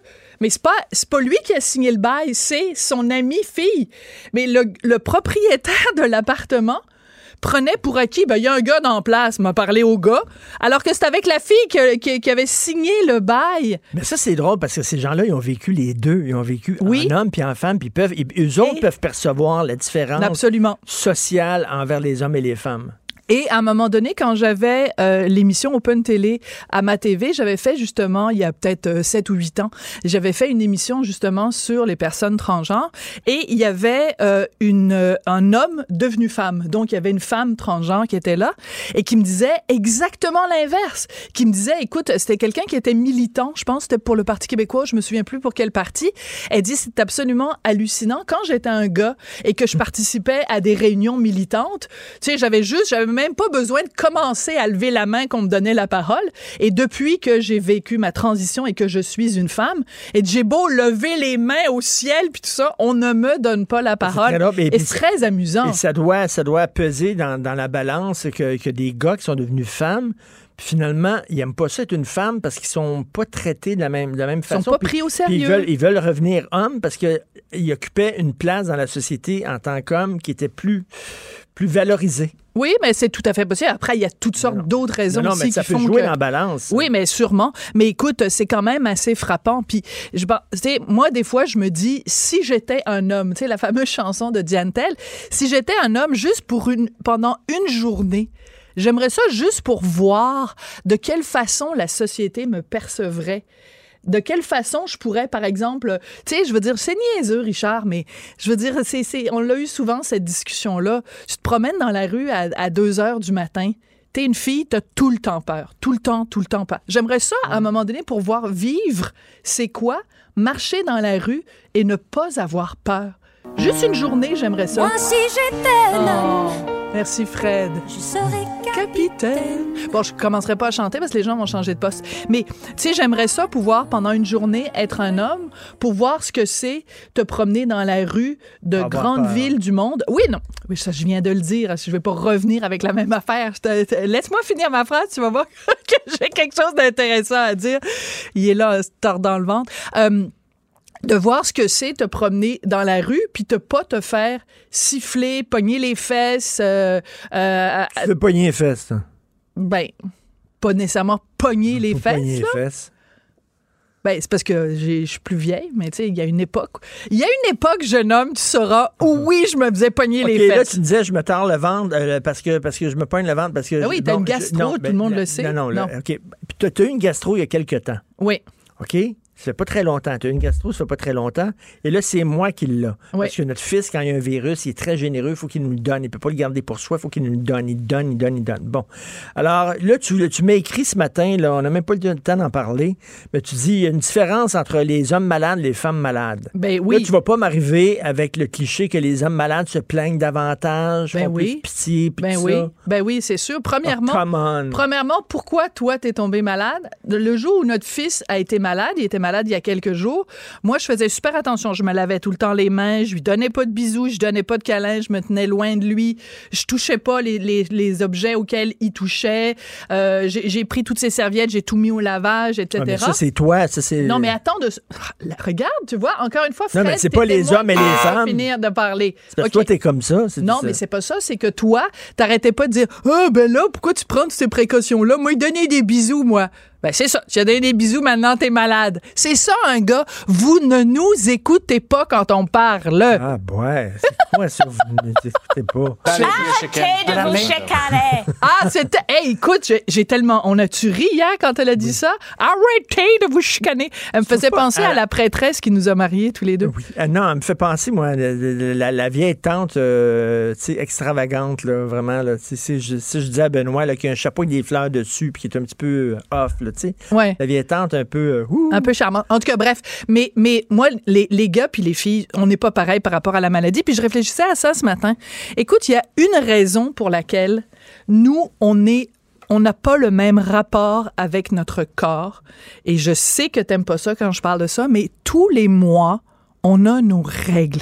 Tous les mois, on se tord de douleur, on a mal au ventre, on a mal à la tête. Il y a plein de copines que j'ai qui restent couchées quand elles ont, quand elles sont menstruées. Fait que tu sais, ton petit mal de ventre que t'as en ce moment, sont là. habituées d'avoir des malaises régulièrement, alors que le gars, lui, est pas habitué. Puis quand il est soudainement malade, il- C'est comme son monde s'écroule. Et l'autre chose aussi, c'est que parce que on a cette physiologie-là. Tu sais, il y a des filles, elles commencent à être menstruées, mettons, à 12 ou à 13 ans ou à 14 ans, peu importe. Donc, dès ton, jeune- âge, dès l'adolescence, t'as pas le choix que d'écouter ton corps parce que ton corps te parle de toute façon. Il te parle pendant cinq jours par mois. C'est quand même beaucoup. Alors, tu sais, le, le vieux cliché de écoute ton corps, ben nous, on n'a pas le choix. Et il est là, il est omniprésent, il nous brasse tous les mois. Donc, c'est sûr qu'on n'a pas le même rapport avec notre santé, on n'a pas le, le même rapport avec no- notre physiologie, notre biologie. Vous, ça prend, il faut que vous tombiez comme super méga malade pour que vous disiez, ah, peut-être je devrais faire attention à ma Euh, peux te santé. j'haï- j'haïrais ça avoir mes règles, moi. Euh. Tous les gars iraient ça avoir Ah, leurs règles. que j'aimerais ça avoir ça. Je suis tellement Mais c'est tellement bizarre que gars. tu dises ça. Comment peux-tu penser qu'il y a quelqu'un quelque part qui aime ça avoir ses règles? Allô? La Terre appelle Richard. Penses-tu que c'est le fun? Quel bout de ça est le fun? Et d'ailleurs, tu me dis, le quoi, les Oui. publicités Alors, il y a une publicité, il y a une publicité, ben, de toute façon, tout, le- tout le monde le sait. Dans les publicités pour les serviettes sanitaires, c'est, puis les tampons, c'est la même chose. Ils prennent toujours, mettons, ils prennent un tampon puis ils le trempent dans un petit, un, un petit contenant qui est bleu. Il y a un petit liquide bleu. Comme les couches, par exemple, les bébés qui pissent bleu, là. Ouais, mais tu sais, ils sont pas pour pas, mettre là. une trace de brun. C'est non pas cette couleur-là, tu vas nous dire. De toute façon, le caca Non. des bébés, il est vert. Il est vert puis il est jaune. Ouais, Mais il est revenons jaune. aux règles. Revenons aux règles. Celui de Richard, hier. t'as pas- Ah, OK. Fred, s'il te plaît. Bon, merci. Ce segment vous est présenté par euh, les fins gourmets associés. Alors, dans les publicités, c'est toujours la même chose. Tu prends un tampon, tu trempes dans le truc, le liquide est bleu. Les serviettes sanitaires, c'est la même chose. Il y a un petit liquide bleu qui est dans le fond. Et en ce moment, il y a une publicité en France, donc elle est à la radio, donc il faut que je vous la décrive. Mais il y a une publicité en France pour les serviettes sanitaires Nana et on voit une serviette sanitaire avec une tache rouge, une tache de sang. Écoute, c'est la première j'ai 54 ans, c'est la première fois de ma vie que je vois ça. Et qu'est-ce qui est arrivé? Veux-tu vraiment voir ça? Ben euh, c'est- c'est ça la réalité mon chéri d'amour. C'est ça qu'on voit à chaque mois, il paraît. Ben Hein? c'est chaque mois on le voit nous Ah ouais. puis pendant 5 6 jours même des Ben, fois. Sont-ils obligés de montrer toute la trace rouge puis tout ça? Mais alors, alors c'est ça le débat, ça fait un débat en ce moment en France. Écoute, peux-tu croire qu'il y a une pétition signée de 8500 mots, de, de 8500 personnes qui demandent le retrait de cette publicité-là au motif que c'est dérangeant pour les jeunes enfants. Ben, c'est parce que je m'excuse, les enfants, ils viennent d'où? Ils viennent toujours bien de cet endroit-là qui saigne tous les mois. Et c'est quoi? Le plus drôle? Écoute, je mourrais de rire. La pétition, qui l'a initiée? Une femme! C'est une femme qui dit qu'il faut pas montrer les affaires rouges. Et c'est très drôle parce que cette publicité-là montre des. Qu'est-ce qu'il y a? Non, non, rien. Je parle trop fort? De te crier, c'est comme. Ben oui, mais là, toi, tu penses que tu cries. Et Martineau, tu penses que tu cries jamais, toi? tendance à parler fort. Oui, et Ouais, Caroline Saint-Hilaire m'a dit que c'est parce que peut-être elle pense que je suis sourde. Ben, je te l'avais dit. Oui, Mais quand toi, tu le dis, je t'écoute pas, alors que quand allé- Saint-Hilaire le dit, je passer la des- crois. T'es allé passer des tests. Oui, mais on s'en va du sujet? OK, oui, excuse-moi, on parlait du rouge d'un d'un tampon. Jesus Christ. Alors donc, dans cette publicité-là, on voit des vulves, mais c'est jamais des vulves. C'est, mettons, un abricot. Tu sais, quand tu ouvres un, un abricot, ben, au milieu, ça a vraiment l'air du- d'une vulve. Où il y a une fille qui a comme un coquillage, Oui, devant, un coquillage, devant son sexe. je- exactement. Parce que le coquillage ça ressemble à une évoque la vulve, vulve. Et là, les gens trouvent ça choquant. Mais je m'excuse, mais la vulve, là, je vais le dire, vulve, vulve, vulve, vulve, vulve. Imagine au début là, le marketing. Qui a décidé de Ah, ça va être bleu, on va mettre du liquide lave-glace là-dedans, puis on va leur faire à croire que c'est bleu de moment donné. Au début, avant, parce que Mais ça quoi, existait le- avant la télévision. Le là, bleu, le bleu, Pourquoi? c'est- c'est plus beau, ça passe. Euh, Jaune, ça aurait- non, vert, Ça aurait- non. Non, ben non, parce que jaune, ça fait pipi. Mais imagine, Bon. toi, mettons, t'es une jeune fille, t'as as 12 ans. Puis là, tu vois des publicités à la télé, puis c'est un petit liquide bleu. Puis toi, Mais la première sort fois que rouge, hein? ça sort rouge. Ça. dis, Donc, je suis pas normal. Ah oui, à la télévision. la dissonance cognitive quoi, là, que ça fait. Là, les, les publicités de papier de toilette, là, on va voir le gars se torcher, puis ça va être brun, puis tout ça, c'est dégueulasse. Tu veux que ça soit rouge? Ou, dégueulasse. euh, Bleu? Excuse-moi, tu es en train de comparer le flux menstruel qui est d'une d'une d'un- à, à du caca. Ben oui, c'est comme du flux, c'est des affaires qui sortent de d'orifices, là, oui, c'est- c'est c'est la même affaire, là. Quand, quand je vais quand je vais dans les toilettes, là, puis t'as tes tampons dans, dans la poubelle, là, euh, avec le sang dessus, c'est pas super génial. Excuse-moi, il n'y a jamais de tampon avec du sang dessus dans les poubelles chez nous. Tu Mais dis, mais tu génial. dis n'importe quoi, Ben, Martineau. m'excuse. Je M'excuse. OK, Non, non. premièrement, c'est trop d'informations. Deuxièmement, c'est un mensonge. euh. OK, ah, mais non, écoute, franchement, OK, je pense que le- vraiment, le segment thérapie de couple, là, ça va beaucoup trop loin. T'avais pas flushé, puis c'était rouge. C'était OK, pas mais super c'est- génial. Je peux pas croire que tu dis ça. Je pense que je vais mettre ça sur le, le compte de. de, Non, mais on n'a pas le droit de dire c'est dégueulasse. Il faut montrer ça à cette heure. Tu veux mettre ça où, là, euh, dans, dans la toilette? C'est là que ça va? Ben oui, je sais Pas bien. flasher 15 fois non plus, à sa défense. Non, mais c'est. pensais Attends une pas minute, du là, là, il faudrait, OK, là. là, il faudrait dire, trouver que c'est beau puis c'est magnifique, du pas dit rouge que c'était sur beau et magnifique. oh, c'est Juste, c'est réaliste. C'est C'est réaliste. Excuse. Non, mais c'est pas- la publicité te montre juste un tout petit filet rouge, puis l'image dure deux secondes, puis les gens, ils sont en convulsion, comprends-tu? Une pétition de 8500 mots, parce que pendant, de 8500 personnes, parce que pendant deux secondes, on voit une petite tache rouge dans le fond d'un truc, et revenez-en. On part tous de là. À ce que je sache, il n'y a personne Mais qui là- est né d'un schtroumpif, mais alors qu'on est tous nés. Je- Tu sais, pour vendre les mouchoirs, on pourrait montrer ça aussi, tu sais. Ben oui. La mort? Euh, Ouais, ouais. OK, La les mort. gars, vous êtes en train de comparer le flux menstruel à du Non, non, de non, la ok, mort. ok, je, je Ben oui. parler. Non. Ben oui. Non, mais tout ce qui sort de. de- C'est des déjections. C'est la vie. Toi, tu, tu dis que c'est la vie. Là, Ben moi, c'est la vie. Ben oui, parce que c'est quoi le sang? Ben c'est Ouais. c'est c'est Une ovule, c'est une ovule qui a pas été fécondée.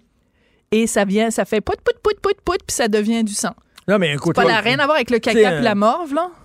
Non, mais c'est comme. euh, c'est- euh, un accouchement, c'est pas l'affaire la plus belle au monde. C'est super touchant. Ben, que ton- t'as ton voulu le Ton filmer. enfant, ton enfant sort, c'est super beau. mais J'ai jamais comme- compris pourquoi tu avais voulu filmer ça, cette affaire-là. euh, C'est quand même assez. De toute façon, les images ont disparu. Tu te rappelles-tu, les images Oui, ont oui. disparu? Ah. Et, euh, et euh, attends, mais j'avais, j'avais une idée. puis, ah oui! là, on est tombé dans l'autre inverse. On fait des expositions maintenant vantant la menstruation, puis il y a des festivals de menstruation, puis les féministes qui font des, des peintures quasiment de menstruation, puis tout ça. À un donné, Christy, là, tu sais. Te rappelles-tu, c'était quoi? C'est qu'il y avait un festival de la vulve. Oui. Puis là, tu pouvais aller, les femmes pouvaient aller là puis se faire un moulage en plâtre de, leur, leur vulve. Puis il y avait des cupcakes en forme de vulve, puis des Je pars spectacles le de premier vulve. festival de la graine. Le Mais je pense que tu avais même écrit une chronique là-dessus. Tu vois la différence? Moi, j'utilise le vrai mot, qui est le mot scientifique, qui est le mot courant, qui est le mot biologique pour décrire la vulve. Toi, t'es pas capable de dire le festival du pénis, faut que tu dises le festival de la graine. Tu sais, je veux dire, c'est comme pourquoi tu peux pas dire. Dis le mot pénis? J'aimerais ça entendre ça. Non. Comme un petit gars de 8 ans de Vulve, j'aime mieux chatte. C'est plus beau. Oh. Ben non. Ben oui. La vulve, c'est une vulve. Ben, le, le mot, le mot comme scientifique, je trouve ça frette. Je trouve que j'aime mieux chaton, chatte. euh, Chaton! Excuse-moi, c'est parce que je vois l'image des petits chatons. Tu sais, dans les publicités pour le papier de toilette, c'est toujours des petits chatons. fait que là, ça pourrait être un petit chaton sur une serviette sanitaire. Rouge. tu sais, la femme prend le chat. Le Un chaton chat rouge, blanc, ouais. là, Elle se le met les deux jambes, puis Oh, elle sac là, puis Comme dans l'annonce d'RBO, là. avec le papier Oui, de toilette. c'est ça. Exactement, là. C'est comme le- l'ours avec le petit lapin. Enfin bon, ben, on parlera pas de petit lapin aujourd'hui. Mais tu sais, à la graine, Richard, grow up, là. Je sais pas, non, je sais pas, un vrai vocabulaire. Regarde, t'es capable de dire le mot pénis. Bisoune. Pénis, Richard. Toi, tu dis, à, tu dis à notre fils ton macaroni. Ben oui, mais quand il joue avec tout le temps, là. Tu dis euh, ton macaroni, tu dis même pas ton pénis. Non, tu mais, dis, euh, non, euh, arrête- 99% arrête de poigner ton temps- macaroni, tu dis. Ah, Pourquoi tu révèles des affaires de notre vie privée qui devraient rester dans notre vie privée? 99% du temps, je dis euh, ton pénis. Mais quand il joue trop souvent avec, je l'appelle le macaroni pour rigoler parce que sinon ça devient pénible. oui, mais c'est- c'est c'est- c'est- c'est ses De hormones. toute façon, il va falloir que tu m'expliques à un moment donné pourquoi. Oh oui, hey, on raconte-tu? Je reçois, tu sais, on reçoit plein de, de, de, de trucs, là, des gens qui veulent, de compagnies Ah oui, qui veulent qu'on parle d'elles. Ah, j'aurais dû l'apporter. Et euh, elle a- donc, je reçois la semaine dernière un paquet avec une espèce de, de, de crème. Fait que là, je commence à lire ce que c'est. Et c'est un produit français. Je pense que ça s'appelle Pur ou quelque chose comme ça. Et c'est un- un- une crème que tu mets sur ton pénis pour qu'il soit doux. Et qu'il sente euh, bon. Et qu'il sente bon. Moi, euh, la- l'affaire que quand tu as reçu ça, j'ai dit pourquoi ils t'ont envoyé ça à toi? Est-ce qu'il y a une rumeur que mon je pue du bat? Y a-t-il une rumeur comme quoi je pue du bat? C'est un autre mot, là, autre bat aussi. Oui, là. Il y a graine, bat, on l'a pas. Est-ce que finalement ils ont décidé d'être gentils puis on va envoyer une crème qui fait qu'il puera plus du bat? Ben, c'est elle qui l'a demandé. C'est c'est un objet Et moi, j'ai fait une maîtrise en journalisme, Simonac, pour me retrouver à la radio en train de parler de mon chum qui Ben, dit ben, qu'il pue du bat. Est-ce que tu trouves que je devais on l'a encore ce produit-là à la Oh God! maison? On l'a-tu encore à la Je suis découragée. Est-ce qu'on l'a encore la crème à la maison? Oui. Je, je vais l'essayer. Euh, je- J'espère que je l'ai gardé, que je l'ai pas Ben mis à là, la poubelle. crème, là. Oui, oui, non, non, je l'ai gardé.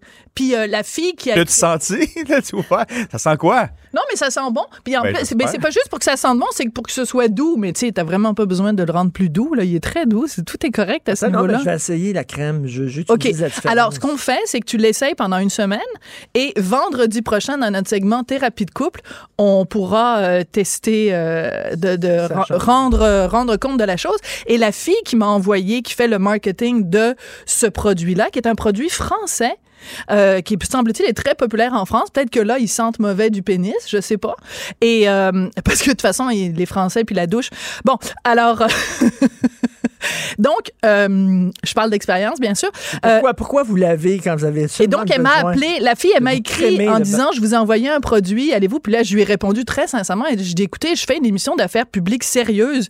Il n'y a aucune chance que je parle de ce produit-là. Puis là, aujourd'hui, je me retrouve à parler Euh, du on a une produit. petite toune là-dessus, justement. Du bas, du bas, tu pues fromage qui a passé d'air. C'est bon. C'est quoi ça? C'est Like Moi ou quelque chose comme ça. hein? C'est M'entends-tu, c'est ça? OK, mais attends une minute, là. Pourquoi il t'a envoyé ça à toi? À ce que je sache, t'es une femme? Oui, mais parce que moi, avant, j'écrivais. ça à toi? À moins que, je sais pas, J'écrivais dans le clin d'œil, puis je parlais de tous les nouveaux produits qui sortaient sur le marché et tout ça. Donc, ils m'ont envoyé ça, j'imagine, pour cette raison-là. OK, mais en tout cas, je vais l'essayer. Puis tu me diras ça. ça. Mais là, ça veut dire, qu'est-ce qu'il va falloir que je fasse? T'imagines la pub avant, je puais du bat. Et maintenant, grâce à cette crème-là, ma blonde, euh, dès que je rentre à la maison, n'a n'a qu'une idée en tête. Mais ça a l'air que l'olfactif, c'est pas mal l'avenir du marketing, hein, tu sais, les odeurs. ouais, ben. Donc là, on est rendu à ce niveau-là aussi. Mais peut-être qu'ils font le même produit, mais pour les femmes. Ah! Tu pues de quoi? Tu pues de la... La vulve. hein? Vulve, Oh, voilà. ça, ça Bon, pourrait être voilà. Slogan. Ben oui. Personne? Ben oui. ça. Sincèrement, Richard, ça fait 17 ans qu'on est ensemble. Je t'aime plus que tout au monde, mais je peux pas croire la conversation qu'on vient d'avoir. Je suis complètement découragée. Une crème pour que ça sente meilleur chez les femmes. Ben oui. Mon fils, notre fils, là, il est découragé des fois quand on parle de ces choses-là. Mais là, quand tu vas savoir qu'on a parlé de ça et qu'en plus on a parlé de ça. Il saura pas. Oh non, et qu'en plus, t'as dit, tu as parlé de son Ben macaroni. voyons donc, il ne saura pas. Merci beaucoup. Macaroni au fromage, ça sent pas bon, en tout cas. Vous écoutez politiquement incorrect. C'est bon? Tu pues du bas, tu pues du bas, tu pues du bas. L'art est dans la manière. Non, c'est pas de la comédie. C'est politiquement incorrect avec Martineau. Alors, tous les vendredis, il va se baigner au stade olympique. Puis après ça, il vient lire le journal de Montréal avec moi, François Lambert. Salut. Je me suis pas baigné un matin, Richard. Hein? J'ai pas eu le temps. Comment ça, t'as pas eu le temps? Ben, parce que hier, je suis allé voir le Canadien. Puis, OK, attends une minute, Ouais. attends une minute, attends une minute. Ça, je vais lire le début de ton statut Facebook. Oui. Tu sais qu'il y a des gens qui vont te tuer. Oui. Hier soir, j'étais au match du Canadien et j'ai quitté après la deuxième période car le match était ennuyant. J'ai quitté pour aller voir le débat. Ouais. Attends une minute, t'avais des billets pour un match des Canadiens. Le match d'ouverture. Sacré le camp. Ben, c'était plate. Après la deuxième période, il se passait rien. Fait j'ai dit, moi, écoutez Ron éventuellement. Là, Non, non, mais t'es pas un vrai, là. Parce qu'il y a des gens qui tueraient pour avoir des billets, là. Oui, oui, j'ai été deux billets- périodes. J'ai fait ma part. Pas- Mais je fais souvent ça, honnêtement. là, Tu je- jettes, tu jettes tes choux gras, comme on dit, là. Ben non, mais j'ai eu mon spectacle, c'était le fun, puis je passe à autre chose. J'ai des petits plaisirs qui durent pas longtemps, c'est parfait. Mais ça je voulais écouter ça le finit débat. comment? Ça finit comment, le match? Euh, je l'ai lu un matin en lisant le journal pour être prêt, hein, pour venir jaser avec toi un peu. Ça finit 4-2. 4-2. Ils ont perdu. Ils ont perdu. Bon. Ouais. Mais c'était un Ah petit ben. Québécois qui a marqué un but gagnant. Fait que on est C'est plate. OK, t'as dit, dit c'est plate, fait que m'aller voir le débat. Oui. Christy, tu pensais que le débat était pour être plus intéressant qu'un match des Canadiens? Et oui, puis Richard, moi je me lève à 4h30 le matin. hein. Donc j'ai écouté le débat jusqu'à minuit hier soir. Euh, Pourquoi tu euh, te lèves à 4h30? parce que je suis un vieux monsieur. Je me sens- tu sais, en vieillissant, on se lève de plus en plus tôt. Hein. Je pense que mon corps a 70... mon- mon- ma tête a 70 ans. Fait que j'ai- j'aime ça me lever à 4h30 le matin. Lire les journaux, être prêt, être en, être en avance de tout le monde. Eh Fait que, ben c'est ça, j'ai écouté le débat. J'avais le goût de l'écouter, puis je me suis dit, ça va être le fun. C'était une platitude. Mais, euh, mais Justin était pas là, là. Justin, nobody home. là. Tu sonnais, puis il y avait personne à la maison. Là. Justin était il avait de l'air d'un gars avec trop de maquillage, botoxé, qui avait le goût de dire Hey, honnêtement, là. Il avait l'air stone. Il avait de l'air complètement stone, puis il avait l'air de dire Ça fait 100 fois que je réponds à vos questions, je réponds plus, OK? Poser des questions à quelqu'un d'autre, moi, je veux rien savoir d'être ici. là. Je veux être ailleurs. Il, avait, il, il était complètement ailleurs. Et Maxime était très bon, là, on s'entend là-dessus. Et euh, toi, t'as écrit, là, t'as écrit, c'est tellement drôle, euh, parce qu'il était franc, Maxime, hier. hein. Ouais. Il a dit à la madame qui voulait avoir de, de- les plus grosses pensions de vieillesse, non, on n'est pas, on n'a pas les moyens de vous, le- vous le donner. Fait que toi, tu t'as écrit, à la question de sa blonde, Maxime, trouves-tu que mes jeans me font un gros cul? Hier, il aurait répondu, oui, mais toi au régime. C'est vrai, c'est drôle. Ben, c'était, tu sais, parce qu'on on, s'est le tout fait demander. là, tu viens de faire une thérapie de couple avec, euh, avec ta blonde, là, avec ta conjointe, qu'elle elle aime pas que tu dises ça. Puis, on nous demande tout le temps ça. Même nous autres, les gars, à l'occasion, on va, on va demander à notre blonde, puis ça me fait-tu bien? Puis là, elle va dire, non, non, change d'habit, c'est laid. Là, tu fais comme, mais non, mais moi, je l'aimais. Mais si on, si on dit la même chose à notre blonde, ben non. Comment tu trouves mes jeans? Tu fais juste dire oui, c'est Euh, parfait. là, Huard, femme ta gueule. Tu fermes ta gueule, puis là, ce sketch-là a pogné parce qu'il y avait une Ben raison. oui, ben oui. Parce Mais que hier, tout le monde Maxime- reconnu, mais Maxime, il a regardé le- les électeurs dans les yeux, puis il dit Oui. Moi, je ne donnerai pas des promesses à gauche, à droite, puis tout ça. Là. Oui. On, on est il faut couper, puis tout ça. Je trouvais qu'il est gothique. Honnêtement, Maxime ne gagnera pas rien. Je pense pas qu'il va en avoir aucun qui va rentrer. Peut-être que lui va. Je pense qu'hier, il a sauvé son poste Hmm. en Beauce. Il était vraiment bon. Il a dit la vérité. Il a dit exactement ce qu'on en- ce qu'on s'attend d'un leader. Malheureusement, les quatre autres ne sont pas des leaders. Ils disent n'importe quoi. Comment, comment tu le trouves? Scheer, là, euh, il est pourri. On va se le dire, il est vraiment pourri, Richard. Il est pas bon. Il est pas bon, c'est pas un leader. Il Euh, sourit tout le temps, il est comme. il a l'air comme tout le temps. Il a l'air heureux d'être content. Oui, puis il livre pas la marchandise. Honnêtement, je te, je te le dis, moi, si je suis, je suis euh, candidat, là, j'aurais démissionné pour dire, écoutez, c'est assez, là, je peux pas travailler pour ce gars-là, je suis gêné. Il se comporte pas du tout en leader, mais il y en a pas qui se comportent en leader. Le seul qui se comporte un peu en leader, puis je voterai jamais pour lui, c'est Jack. Ja- Jack Mitt est un méchant bon gars. Mais ça, c'est le gars, tu lui prêtes ta carte tout de crédit, il t'a rempli au bout, là. tu dis, il va d'un bar, puis il fait la tournée avec ta carte à Ben, tu toi. t'arrives d'un bar, puis là, à un moment donné, tu dis, regarde, on va arriver. Fait que là, tu payes, tu dis, regarde, Jack Mead, c'est à mon tour à payer. Fait que là, tu dis au serveur, regarde, garde ma carte parce qu'on va en prendre d'autres dans la soirée. Puis là, pendant que t'es parti aux toilettes, Jack Mead, il dit, tourne à tout le monde! puis là, tu ramasses ton bill à la fin, puis là, Jack Mead, tu, tu vas le voir, tu dis, Jack, qu'est-ce que t'as fait? Mais là, François, t'es riche. Fait qu'il faut être pauvre tous ensemble. Fait que j'ai payé la traite à tout le monde. C'est exactement C'est exactement ce qu'il Mais va faire avec... sympathique. Il est sympathique. Il est On sympathique. peut prendre une bière avec, mais euh, les Sikhs, ils boivent-tu de l'alcool? Mais il n'a pas parlé qu'il était contre ça, sinon, il en- d'après moi, oui. D'après moi, oui. Tu penses? Ben, j'en- j'ai pas. Et je puis, sais pas. Elisabeth May, écoute, là. Écoute, Richard, honnêtement, je Il l'écoutais y hier. a là. urgence, urgence, urgence. Tu sais, ça presse peut-être, OK? Ça faut changer nos habitudes de vie. Je pense que c'est évident qu'il faut, faut les changer. Oui, on a un impact sur l'environnement. Mais là, hier, j'avais le goût de ch- je cherchais mon masque à gaz pour finir d'écouter le débat. J'ai dit, écoute, ça presse. Thunberg a raison. Notre maison est en feu. Donc, moi, j'ai appelé les pompiers, je me suis mis un masque à gaz. Puis là, j'ai dit, ça se peut, je manque d'air d'ici la fin du débat. Ben. Euh, Il y a une urgence, donc euh, je vais arrêter de respirer parce que j'aimerais ça manger demain. C'est c'est pas réaliste, Non, ce discours-là. là. euh, alarmiste. Donc, Alarmiste. on ouvre le journal, Oui. page 4 et 5. Oui. Euh, de graves lacunes de sécurité dans les données. C'est CGE qui a sorti ça. Le gars Sébastien Boulanger d'Orval, c'est un employé de Desjardins. OK, il a, il a vendu les données de 2,9 millions de personnes. Il a vendu ça pour des certificats cadeaux de Saint-Hubert. Non, mais what, a, what a loser. What a loser, hein? Non, mais Hey, le gars, lui, ça, lui, ça- il est facile à acheter. Lui, sa réputation, sa, sa, sa, sa job, euh, tout ça, lui, il a mis tout ça en jeu pour des certi- certificats cadeaux Saint-Hubert. Écoute, je l'ai pas écouté. Est-ce que c'était enregistré à son insu ou il, vraiment, il était d'accord d'être à caméra? Je sais pas. C'est une caméra cachée? Je sais pas. Parce qu'honnêtement, texte, euh. faut, faut vraiment être loser de premier plan. Ben, en, partant, on s'entend, Richard, choisir des cartes. Être, dire, écoute, vole les données de 3 millions de Québécois. Nous, on va faire de l'argent avec ça. puis Toi, on va te donner des cartes cadeaux pour que tu puisses cartes manger. cadeaux. Les cartes cadeaux Saint-Hubert. Puis ce qui oublie, là, c'est que lorsque tu reçois des cartes cadeaux, tu es supposé les déclarer parce que c'est imposable. C'est un avantage imposable. C'est vrai? ben oui. Il y, a, il y a- il y a une personnalité très connue au Québec qui euh, donnait des conférences et il voulait pas se faire payer en argent. Donc, il voulait avoir des. Il se faisait payer en cartes cadeaux un peu euh, d'un peu partout ce qu'il allait. Hein? De- Donnez-moi des cartes cadeaux de Jean Coutu d'un peu partout. Et il s'est fait pincer par le. Non. Oui. C'est- C'était censé les, les, les, dire. Ben oui, t'es supposé déclarer ça. C'est un avantage imposable. C'est un cadeau. Alors là, là, euh, euh, les caisses populaires des jardins, là, ça a l'air qu'il y avait une cinquantaine de personnes qui pouvaient rentrer dans les dossiers, puis tout ça. Puis, tu sais, jamais, jamais, euh, il y avait des alertes en place pour détecter les comportements louches. Tu sais, jamais il y a quelqu'un qui, pouvait dire au, au cadre, là, hey, euh, ce gars-là, ça fait cinq fois qu'il va dans les dossiers, pourtant, il n'y a pas d'affaire là. Tu sais, il n'y avait rien. Fait que on donne, nous autres, on fait confiance à des jardins. Eux autres, ils, ils prennent pas les mesures qu'il faudrait qu'ils prennent pour assurer, le- à protéger nos, nos données.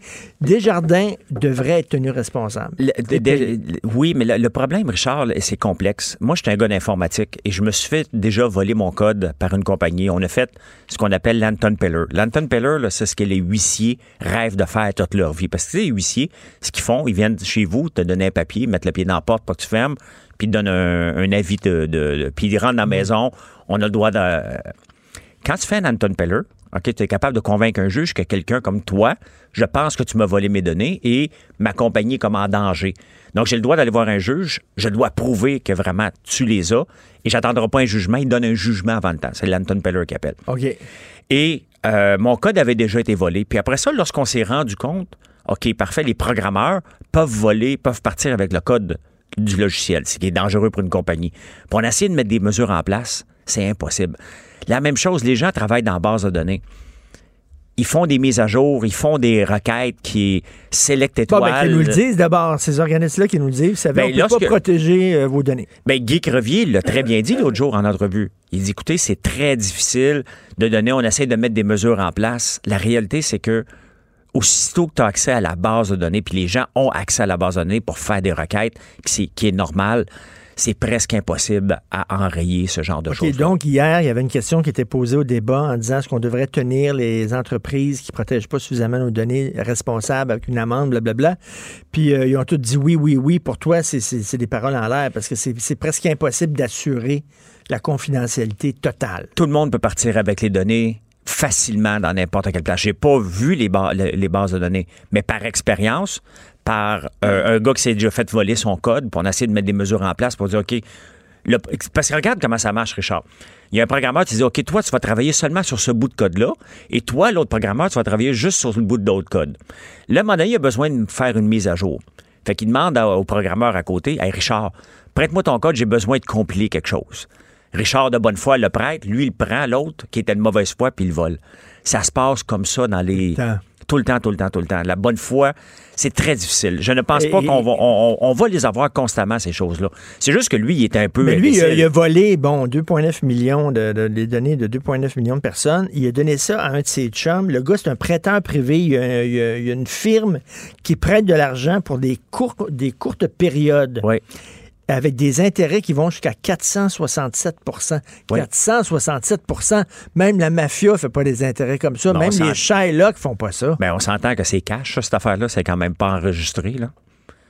Non, mais il prête de l'argent, c'est un Shylock. euh, C'est un Shylock. C'est un Shylock euh, tueur à gage. là. Ce gars-là, tu veux pas, tu veux pas qui viennent cogner à ta porte pour dire tu me dois de l'argent. Là. Non, non, mais à c'est- 500 là, c'est un. à 500 t'es mieux, t'es mieux d'arriver avec l'argent vite parce que sinon, qu'est-ce qu'il fait? Il te casse les jambes ou quoi? Ben, qu'est-ce qui te reste? Il te reste plus une scène. Je veux dire, si t'es obligé d'aller voir quelqu'un qui te prête à 500% Richard, t'as déjà pas d'argent, là. Non, mais t'es mieux d'aller voir la mafia. À la limite, là, c'est- ça, coûte, ça coûte moins cher d'intérêt. Parfait. Puis je vend, vois. vend de la drogue pour te reprendre parce que tu seras jamais capable de t'en sortir.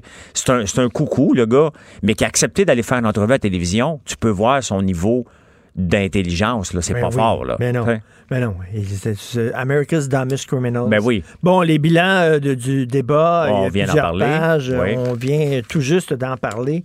Écoute, je vais, je vais, je vais te dire de quoi. Euh, euh, oui. Rendez-vous médical raté à cause des manifestants. Oui. Une femme souffrant de douleurs chroniques est restée prisonnière de son taxi adapté plusieurs heures en raison de la manifestation du groupe Extinction Rebellion. Elle a été quatre heures. Elle, elle devait aller voir une clinique parce qu'elle souffre. Elle a été quatre heures dans un taxi. Puis pendant ce temps-là, il y a une élue de Projet Montréal qui a appuyé les manifestants. Il y a Québec solidaire qui appuie les manifestants. Richard, toi et moi, on monte sur le pont Jacques-Cartier, là, puis on le bloque. On revendique n'importe quoi, là. Faut- juste pour revendiquer, n'importe quoi. On se fait mettre en tôle, c'est sûr, là. On est en prison, puis on a la moitié du Québec, pas la moitié, on a tout le Québec contre nous autres. On a déjà la moitié en partant, en se levant le matin. On a à jeun, en se levant le matin, on, a déjà la moitié. imagine-toi si on bloque le pont. Pourquoi que leur cause est si noble que ça, eux? Eux autres, ils déclarent que la fin du monde s'en vient. Est-ce qu'on doit les prendre au sérieux? Est-ce que c'est euh, c'est acceptable d'aller bloquer un pont? Est-ce que c'est acceptable d'aller bloquer le, le- le René Lévesque puis créer des bouchons de Mais comment, circulation? comment ça se fait qu'un des chefs politiques, des politiciens, des conseillers municipaux, euh, qui sont des figures d'autorité, euh, qui devraient faire respecter la loi, euh, disent que c'est bien correct de ne pas respecter. Donc, c'est eux autres qui vont nous dire quelle loi on doit respecter, quelle loi on peut briser. Parce qu'au nom de la planète en ce moment, Mais oui. on a tous peur d'être celui. Ils ont tous peur, parce que moi, j'aurais pas peur. Ils ont tous peur d'être celui qui va dire quelque chose puis se faire passer pour un cli, comment on appelle ça, un climat. Climato-sceptique. Merci beaucoup. Donc, ils ont tous peur de ça. Fait que là, ils les laissent tous aller. Puis ils vont continuer à faire leur coup d'éclat. En- à Londres, il y en a un qui a grimpé son avion. C'est quoi la prochaine étape, là? Mais ils veulent bloquer un aéroport là, pendant trois jours à Londres, Extinction Rebellion. Ben, c'est ça. Mais hier, il y en a un qui a monté sur un pont, là. C'est un avion? C'est un avion, oui. Il s'est couché dessus. Comment, un, comment il a fait pour grimper là-dessus? Puis il s'est couché là-dessus. C'est quoi la prochaine étape? Ça va aller trop loin comme d'habitude. Tu sais, quand Sylvain Guilbeault montait le CN Tower, Mais il faisait chier personne. il faisait chier personne. Non, il faisait chier personne. Tu le regardais, tu disais, wow, c'est la même chose. Il ouais, dérangeait pas personne. Il faisait pas chier personne. C'était divertissant. hein, Au, pire, on, regarde, on s'en souvient. Ben oui. Ça fait longtemps. Ça n'a pas dérangé personne. non. Puis si, pourquoi ils mettent. Il faut, qu'il- il faut pas qu'ils se mettent les gens à dos, il faut qu'ils se mettent les gens. Ils comprennent pas. Ils comprennent pas. Hey, euh, c'est pas, c'est pas dans, je crois pas que c'est dans le journal d'aujourd'hui, mais je vais te parler de ça. Le gars qui a conduit, qui était épileptique, ok, il savait là, qu'il pouvait euh, perdre le contrôle de son véhicule. Euh, les gens disaient, il faut pas que tu conduises. Il, bon, il conduit, il fonce sur la bonne femme qui est enceinte de 40 semaines. Il la tue. Oui. Lui, il se blesse dans l'accident. Il, il- bon, il est traumatisé. Il reçoit des indemnisations de la SAC. Oui. Parce qu'il est considéré comme un- une, une victime d'accident automobile. Oui. C'est lui qui a causé l'accident. Oui. Toi, tu fais un hold-up, tu es poursuivi par la police, il y a une poursuite sur l'autoroute. Tu tu- tu t'en vas bien vite parce que tu viens, tu as de l'argent, tu as, volé une banque. là. Tu, tu rentres dans un poteau, tu es blessé, Oui. la SAC va t'indemniser. Oui. C'est n'importe quoi. Ben, c'est ça qui est le no-fault system. Et on peut le voir que c'est complètement euh, débile de, de, de, de- de- le no-fault system fonctionne la plupart du temps, mais des cas comme ça, c'est débile. C'est débile. Mais quand Tu causes un accident, tu ne devrais pas être indemnisé, point. C'est assez clair. Là, c'est- Ben, c'est, parce qu'ils mettent sur le, le- le- le- le lot des accidents. Mais si tu la causes, c'est comme Louis-François Marcotte, ça- c'en est un, et- et il fait des crises. Oui, épilepsie. oui, oui. Puis il n'a pas pu conduire pendant un bout de temps. C'est vrai. Il avait, créé, il avait causé un accident, je pense. Pas, seulement lui avait été impliqué dedans, je pense. Mais là. écoute, tu mets les autres en danger, il faut que tu fasses attention. Ben oui. tu conduis en état de. de- tu sais, les gens, il y a un autre accident aussi. Il y a un gars qui a foncé sur une, une auto, puis euh, il y avait une femme et sa fille euh, qui ont été euh, blessées, puis la fille finalement est morte de ses blessures. Le gars, ça faisait 18 heures qu'il travaillait en ligne, il était super fatigué, puis finalement, je pense qu'il va faire de la prison parce qu'on lui a dit écoute, tu as mis les autres en danger. Oui. Tu avais les facultés affaiblies, mais pas par l'alcool ou la drogue, mais par le sommeil. Mais tu sais, il y a combien mais- de gens sur le- le- la route qui font sur les camions intentionnellement? pour euh, se suicider? Ça arrive. La semaine passée, j'étais sur la 50, ça a l'air que c'est un cas comme ça. Euh, c'est une autoroute qui se rencontre, et la 50, pour aller à mon chalet, je dois passer là. Et il y a eu un autre face-à-face. Euh, il y a des face-à-face con- constamment, mais c'est pas tout le monde qui est... Celui qui est décédé, c'est celui qui, qui s'est fait fa- Mais foncer mettons, le, mettons, le gars va se suicider. Là. Il Oui. fonce dans un camion puis il meurt pas. Il rate son coup, il est blessé. Là. Oui. Il va être indemnisé par la SAC. Ça n'a aucun ça sens. n'a aucun sens. Écoute, euh, page 21, actualité internationale, toute l'affaire Oui. des Kurdes. Là, moi, Oui. je veux parler- OK, il- des, des combattants hyper courageux. On a vu des femmes avec des mitraillettes kurdes là, qui luttaient contre l'État islamique. C'est eux autres qui ont fait la job. C'est ça, on a gagné contre l'État islamique. C'est les Kurdes. Puis là, ils ont besoin finalement de la protection des États-Unis. Oui. Parce que les, Donald, il a dit merci beaucoup. Oui. Vous nous avez aidés, vous êtes très courageux. Bye bye. Oui. Salut. Il sac son camp. Là, la Turquie, la Turquie arrive puis massacre les Kurdes. Oui. C'est dégueulasse. C'est dégueulasse. Et ce qui est bizarre, c'est que Washington est ra- rapide sur la gâchette pour attaquer l'Iran, ou peu importe. Aussitôt qu'il arrive un petit peu quelque chose, il veut débarquer en Iran puis créer un deuxième Irak. Et alors que là, le- le- le- les Kurdes ont besoin d'aide, il ne fait à peu près rien. C'est quand même. Rien. Il, f- il faut C'était rien. nos alliés. Oui. Mais la prochaine fois, les États-Unis vont avoir besoin de l'aide d'un autre pays. Ils vont dire, ben, F, F you, là, tu sais, regarde. euh, Mais ils sont tellement arrogants euh, que qu'ils s'en, foutent bien raide. là. Puis là, il a dit, Donald Trump a dit, oui, mais qu'est-ce qu'ils ont fait pour nous autres pendant la Deuxième Guerre? Il a dit ça. Oui. Il a dit, les Kurdes, qu'est-ce qu'ils ont fait quand euh, on est débarqué en Normandie? Hey, ça va, Mais pas, tu sais, ça va pas bien, là. Donald Trump choisit ses victimes. Ses grosses victimes en ce moment, c'est l'Iran et la Chine. Donc, il cherche un prétexte pour leur rentrer dedans. Les autres, c'est pas important. Peu importe quel massacre qui va arriver, tant que l'ONU les forcera pas à aller, à aller se déplacer là-bas, il se passera à peu près rien. C'est dégueulasse. Puis rapidement, le marché noir continue de dominer les ventes de cannabis. Finalement, là, Ça n'a pas marché. Ah regarde, on s'entend, regarde, la, la- la SQDC a rapporté un bénéfice de 20 millions. Le monde dit, hey, wow, c'est bon. Ben, la, c'est rien. La SAQ à côté a rapporté un milliard. Donc, euh, c'est rien. Et. il y a 21 succursales, François. Oui. C'est tout. 21 succursales au Québec. Voyons. Puis encore un line-up. Moi, moi j'ai des, bu- mais j'ai des bureaux juste en haut de la SQDC sur Sainte-Catherine. Une de mes entreprises est là. Il y a encore des line-up. Il y a encore des line-up. Sainte-Catherine, près de McGill, là? Euh, euh, coin de Metcalf, là. euh, oui, c'est ça. C'est ça. Mes Mais bureaux non, sont juste a- en haut, moi. Ah oui? Oui. OK, mais il y a des line-up tout le temps. Tout le temps. Mais toujours, je Tout passe devant là, régulièrement, il y a tout le temps. la, seule chose que ça a changé, la légalisation du, du cannabis, c'est qu'en ce moment, la ville sent le pot. Oui, c'est Tu ne peux pas marcher incroyable. sans que ça sente le pot partout. Dans le centre-ville de Montréal, ça, Ça sent, sent. le pot, là, ça rue Sainte-Catherine, Tout ça, là, entre Atwater, je pense, puis euh, tu sais, Place des Arts, là. Oui. C'est un nuage de pot. Ça sent le pot partout, partout. C'est la seule chose que ça a donné, la légalisation. Le crime organisé va continuer comme avant, tant que les prix descendront pas majeur, euh, de, de- de beaucoup. Puis même encore, ils vont toujours trouver des solutions. La beauté, c'est qu'ils n'ont pas de coût fixe, les- les- le crime organisé. Donc, ils Ben pourront, ils vont toujours être capables de, com- de compétitionner constamment contre la SQDC pour battre les prix. Donc, on est dans un dans une situation qu'on règle le, pot, le pot légal est 5 piastres euh, plus... Le, le 5 piastres le gramme plus cher. Mais ils doivent payer des locaux. Ils doivent oui. acheter leurs potes d'une compagnie qui a des infrastructures. Le reste, et moi, je, je- je- je pense qu'on termine là-dessus. Oui. Mais euh, dans, un, dans un de mes bois que j'ai acheté euh, l'année passée, j'étais en train de bûcher et j'ai trouvé une vieille plantation de potes. Il y a des barils, de Ah oui? l'engrais. Ah oui? Oui, oui, mais c'était, c'était, on le savait qu'il qu'il y en avait dans ce coin-là parce que les Hells avaient un terrain dans ce coin-là. Et maintenant, ils ne viennent plus là. Mais dans, il y a un baril, il y a de l'engrais. À un moment donné, on avait même trouvé des, des pièges euh, pour pour pas pogner le monde. Donc, ils font ça dans le milieu des, dans le fin fond des bois. Euh, ils ont zéro infrastructure, zéro coût fixe. On Est-ce que jamais dit au capable gars, de tu compétir. que aurais dû faire plus ça dans mon bois? Donc, Euh, quand on l'avait vu il y, a, il y a 20 ans, on l'avait vu, des petits jeunes qui vont traîner dans le bois. Mais j'avais quand même 30 ans, là. Mais quand on a vu ça, on a juste dit, c'est quoi, on s'en va d'ici. Faites vos affaires. Moi, j'ai rien vu. OK. Je te comprends. Merci beaucoup. Merci, Richard. Passe un excellent week-end Oui, de trois aussi. jours. Essaie de te baigner cet après-midi. Joe, salut. Où était, euh, où Ouais. était Justin Trudeau hier, Joe? Là, juste vous dire, vous êtes rendu confortable en tabarouette. Là. Comment C'est rendu qu'on défonce dans mon show avant Ben oui. même que j'ai commencé à te parler. C'est Là, écœurant, là. là moi, je m'en- revenger sur ta blonde qui est après moi. Là. OK. Moi aussi, m'a- débordé de 4-5 minutes dans son show. Ben, Ben Hey, déborde sur mon show. c'est- Hey. Justin Trudeau, il était pas, il était pas super hier. Là. Ah non, il il, était était pas, il mauvais. était pas bon. Oh, là, je veux dire, il, Il s'est pas. Non, non, mais je veux dire, il s'est pas démarqué négativement. Je suis pas capable de dire, hey, le grand perdant de la soirée, c'est Justin Trudeau. Ah oui, moi, oui. Moi, je le dis. Ah, ben, ben, c'est parce que pour ça, il faudrait qu'en d'autres cas, il m'impressionne vraiment. tu sais. Puis que là, Ouais. j'ai dit, Hein, ouais, là, il était off. tu sais. J- Je n'ai pas trouvé qu'il était différent de, de, de d'habitude. Maxime, que t'as trouvé Maxime comment? Ben, je, je le trouve un peu trop hargneux. Sais, un peu trop agressif. Puis ça, je pense, des fois, ça peut, ça peut achaler les gens déjà qui ont un préjugé défavorable envers Maxime Bernier. Mais sur le, le, le, le fond, tu sais, il s'est quand même démarqué. Là. Ben oui. Tu sais, c'est le seul qui dit pas oui à tout. Mario en parlait avec Benoît matin. Puis tu sais, c'est- c'est c'est frappant. Là. Tu sais, un TGV, oui, oui, vous, oui, oui, Ben oui, oui. Maxime, non. Euh, augmentation des prestations, oui, oui, oui, oui, bien sûr, deux fois, Maxime, non.